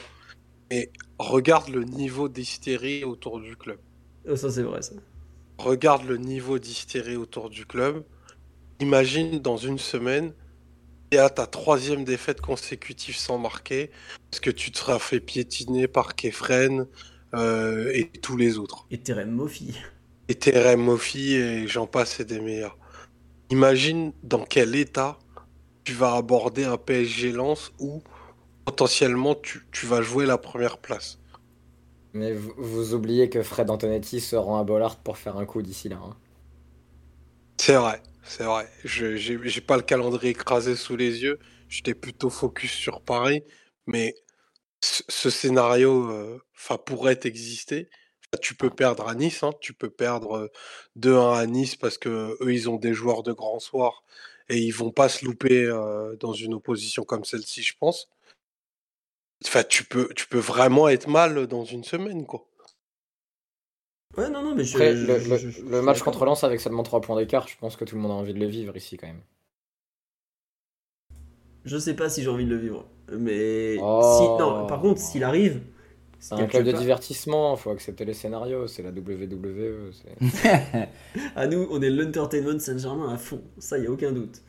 Mais moi, j'avoue que, ouais, c'est- je le dis honnêtement, si le PSG se présente au coup d'envoi contre Lens avec points. seulement 3 points d'écart, ah, il y, a, il y, a, il y a vrai match là. Parce que c'est quand même. euh, c'est pas pareil si tu repars à égalité de points. Alors tu seras toujours premier grâce à la différence de but.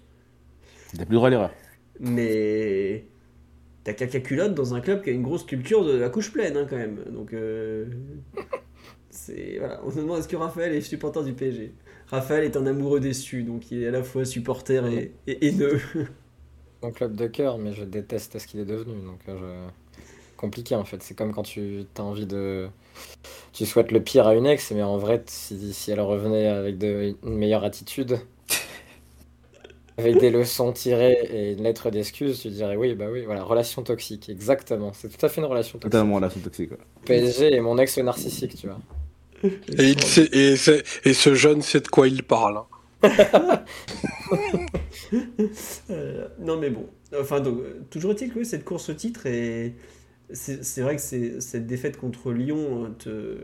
tu vois, même un match nul, tu avais 7 points, c'est quand même pas pareil 7 que 6 quoi. Donc euh, voilà. Après visiblement le PSG... euh, Restera la phrase du soir, ça quand même, Philo. On sent le mathématicien quand même. mais non mais c'est bête, mais avec ta victoire à 3 points, euh, ça change des choses quand même, tu vois. Et je te compte pas le demi-point de la différence de but, parce que ça c'est pour l'addition, c'est cadeau. Mais bon, à voir. Après, Après, euh, la, div, la div de but, si tu fais 5 défaites, 4 victoires, faut voir tes victoires et tes défaites d'ici là, parce que On prend tellement de buts, 12 en plus. d'écart quand même. Il y a 12 d'écart avec Lens. 12 et 14 avec le. Mais- Lens, ils marquent pas beaucoup, c'est ça Parce qu'ils prennent pas beaucoup de buts, eux. non, Ouais, ils non, marquent ils, pas ont- beaucoup. ils marquent moins qu'avant, mais ils ont, ils ont la meilleure défense du championnat avec C'est ça. 8 buts d'avance. Non, 5 buts d'avance pardon, sur la deuxième meilleure défense, qui est, qui est l'OGC Nice de Didier Digard. Ah, c'est sûr que c'est pas le, le PSG de Christophe Galtier. Galette, il est arrivé, Oh, il a fait. Moi, je vous allez voir, euh, José Fonte, j'en ai fait Nesta. On lui a donné Marquinhos. Il en a fait Alain Goma. Attention, la, la déveine. Parce que nous, il faut qu'on marque hein, globalement. Et vu qu'on marque pas beaucoup, c'est pas terrible. On me demande est-ce que vous avez le classement de la Ligue 1 depuis le retour de la Coupe du Monde? Euh, je- Oui, Je- peux te le sortir, Philo. Je veux bien. Je peux vous dire que le PSG a pris 25 points en 14 matchs. C'est pas terrible. C'est une moyenne de 1,7 points par match. Ce qui voudrait dire que tu prends 16 points sur les 9 derniers matchs. De ce que je disais, donc 5 victoires. Donc tu arrives à 82 points. Ouais. Que 82 points t'es champion, c'est la question à se, à se poser. Bah, C'est-à-dire que ça veut dire que. Est-ce que désolé pour répétition. Ça veut dire que les équipes derrière, donc Marseille et Lens, font 22 points sur 27 possibles en 9 journées quand même. Je suis pas sûr que c'est un rythme qu'elles aient tenu. euh, Lens, depuis le retour de la trêve, a pris moins de points que le PSG. Ça paraît euh, improbable, mais c'est le cas. Depuis le retour de la Coupe du Monde. Euh, et Marseille est à 30 points en 14 matchs. Ouais, donc ils ont pris un petit peu plus quoi.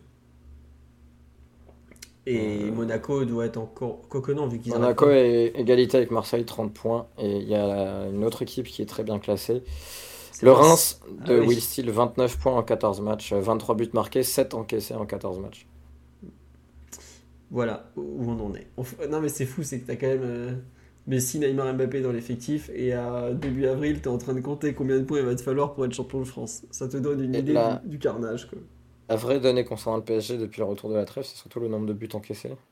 Dramatique. Puisque Paris, le Paris Saint-Germain fait partie des 7 pires défenses du championnat depuis la Coupe du Monde. Je vous donne les noms 3, Angers, Ajaccio, Toulouse, Strasbourg, Paris Saint-Germain et Auxerre.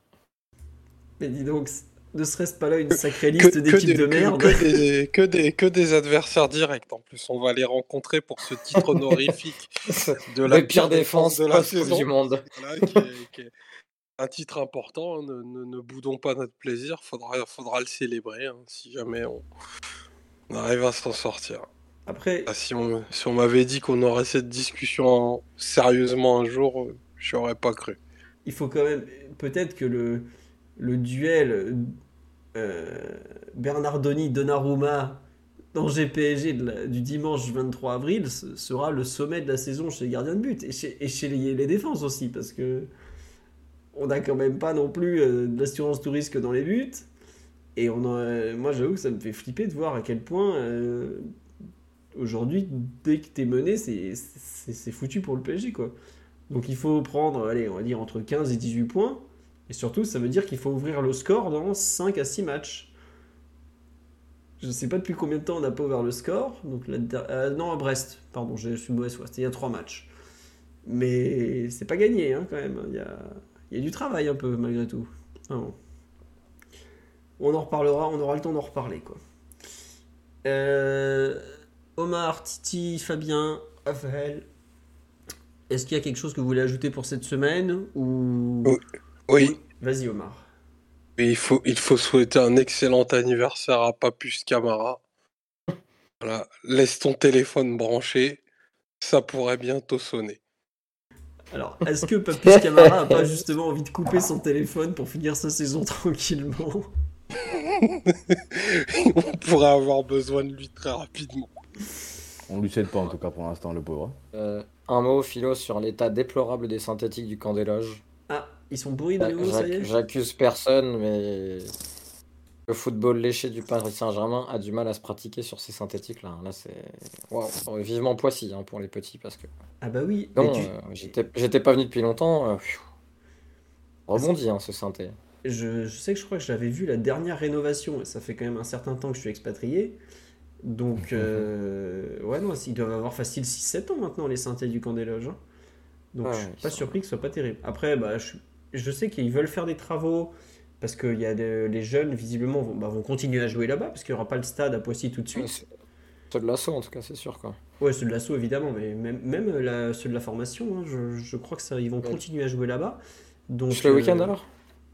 Euh, bah, Je sais pas ce qu'ils vont foutre exactement, mais euh, en tout cas, ils, ils vont devoir les refaire à un moment, parce que comme tu dis, euh, est-ce que les synthés appartiennent à la mairie de Saint-Germain-en-Laye? Alors ça, c'est une bonne question, je, je, j'avoue que je sais pas tout ça. Je, faut, faut, vous renseigner. Je pense que c'est le PSG qui paye une partie et la mairie qui paye une partie, parce que il n'y a pas que le PSG qui les utilise, donc... euh, en théorie, il y a d'autres clubs, euh, d'autres associations qui les utilisent aussi, mais bon, c'est comme chose. Non, je ne suis pas Willou, mais je suis expatrié, effectivement. Je suis euh, pas très très loin non plus. On nous dit qu'ils ne doivent pas les refaire à cause de Poissy. Ben non, non, parce que Poissy, c'est un centre d'entraînement, mais le PSG va continuer à jouer très régulièrement sur les terrains du stade Georges Lefebvre et donc du camp des loges en général. Et il y a des travaux euh, qui sont euh, prévus, que le maire de Saint-Germain, Arnaud Péricard, a annoncé il n'y a, pas si longtemps. Donc, euh, ils vont être faits un jour. Quoi. Donc voilà. Mais pourquoi on va continuer à jouer à- Enfin, c'est quand qu'on aura qu'ils auront. euh, Bah, qu'ils pourront jouer à Poissy, pardon? Alors ça, l'intégration de toutes les équipes du PSG à Poissy, c'est en deux phases. Au départ, ils étaient censés aussi jouer dans le fameux stade de 5000 places qui était censé être construit, qui aujourd'hui n'est visiblement plus vraiment d'actualité. On ne sait pas s'il va un jour sortir de terre. Euh, voilà, et je pense que surtout ça va beaucoup plus vite de construire, de refaire les terrains du camp des loges que de finir de les faire euh, sur, euh, sur Poissy. Moi, j'espère que le, centre sera prêt pour le début de la saison prochaine, mais je ne serais pas surpris totalement qu'on fasse la reprise au camp des loges et le déménagement courant route ou un truc du genre. quoi. Tiens, on nous dit que le DS des féminines a annoncé des matchs à Poissy en novembre. Donc voilà, Euh, ça veut dire que ça sera peut-être fait euh, dans le courant de la saison. quoi. Parce que novembre, c'est dans 7 mois, ça prendra forcément un peu de retard. Donc je pense qu'elles commenceront à jouer là-bas début 2024 en gros. Voilà. En Allez, tout cas, euh, Oui. une de l'équipe, il faut dire qu'il est sur la sellette. euh. Oui, je, bah, je- voilà, c'est un peu l'article du soir qui vient de sortir que bah, il, va, il a intérêt à gagner au moins un des deux prochains matchs. Si il veut pas rester sur le côté et qu'on lui dise Monsieur, ce n'est plus votre équipe. Mais en même temps, Ça fait, hein. ça fait deux heures et demie qu'on dit que c'est déjà plus beaucoup son équipe, donc on n'est plus à ça près. Sur ce, je vous souhaite une bonne nuit à tous. Ah non, je voudrais remercier les subbers en cours d'émission, parce qu'on a beaucoup parlé. Merci à Aurel BJ75, à Titi Madness, qui visiblement entre, deux phrases nous sub, à Arsana02, à Quick, à JP Sorin et à Ghostix. Merci à tous pour les subs, euh, comme toujours. Je suis désolé de ne pas vous avoir fait le podcast promis pendant la trêve, mais j'étais vraiment, vraiment pas en état. Et je vous dis euh, sur euh, à lundi prochain, tout simplement. On aura, on aura le débrief de Nice PSG. Peut-être euh, que le PSG euh, aura fait des dingueries encore une fois sur et hors du terrain. Donc on aura pas mal de choses à dire. Sur ce, encore merci à tous. Euh, on nous dit que le seul plaisir des prochains matchs, c'est grâce à vous. Bah écoutez, cœur sur vous également, et ça fait vraiment très très plaisir de vous retrouver tous les lundis, de parler un peu de l'actualité du club de façon un peu. On rigole quand même bien, on va pas faire semblant, voilà. Allez, bonne nuit à tous et gros bisous. Salut tout le monde. Bisous. Bisous et vive l'open source. Toujours. Et Simon vous embrasse aussi, j'oubliais.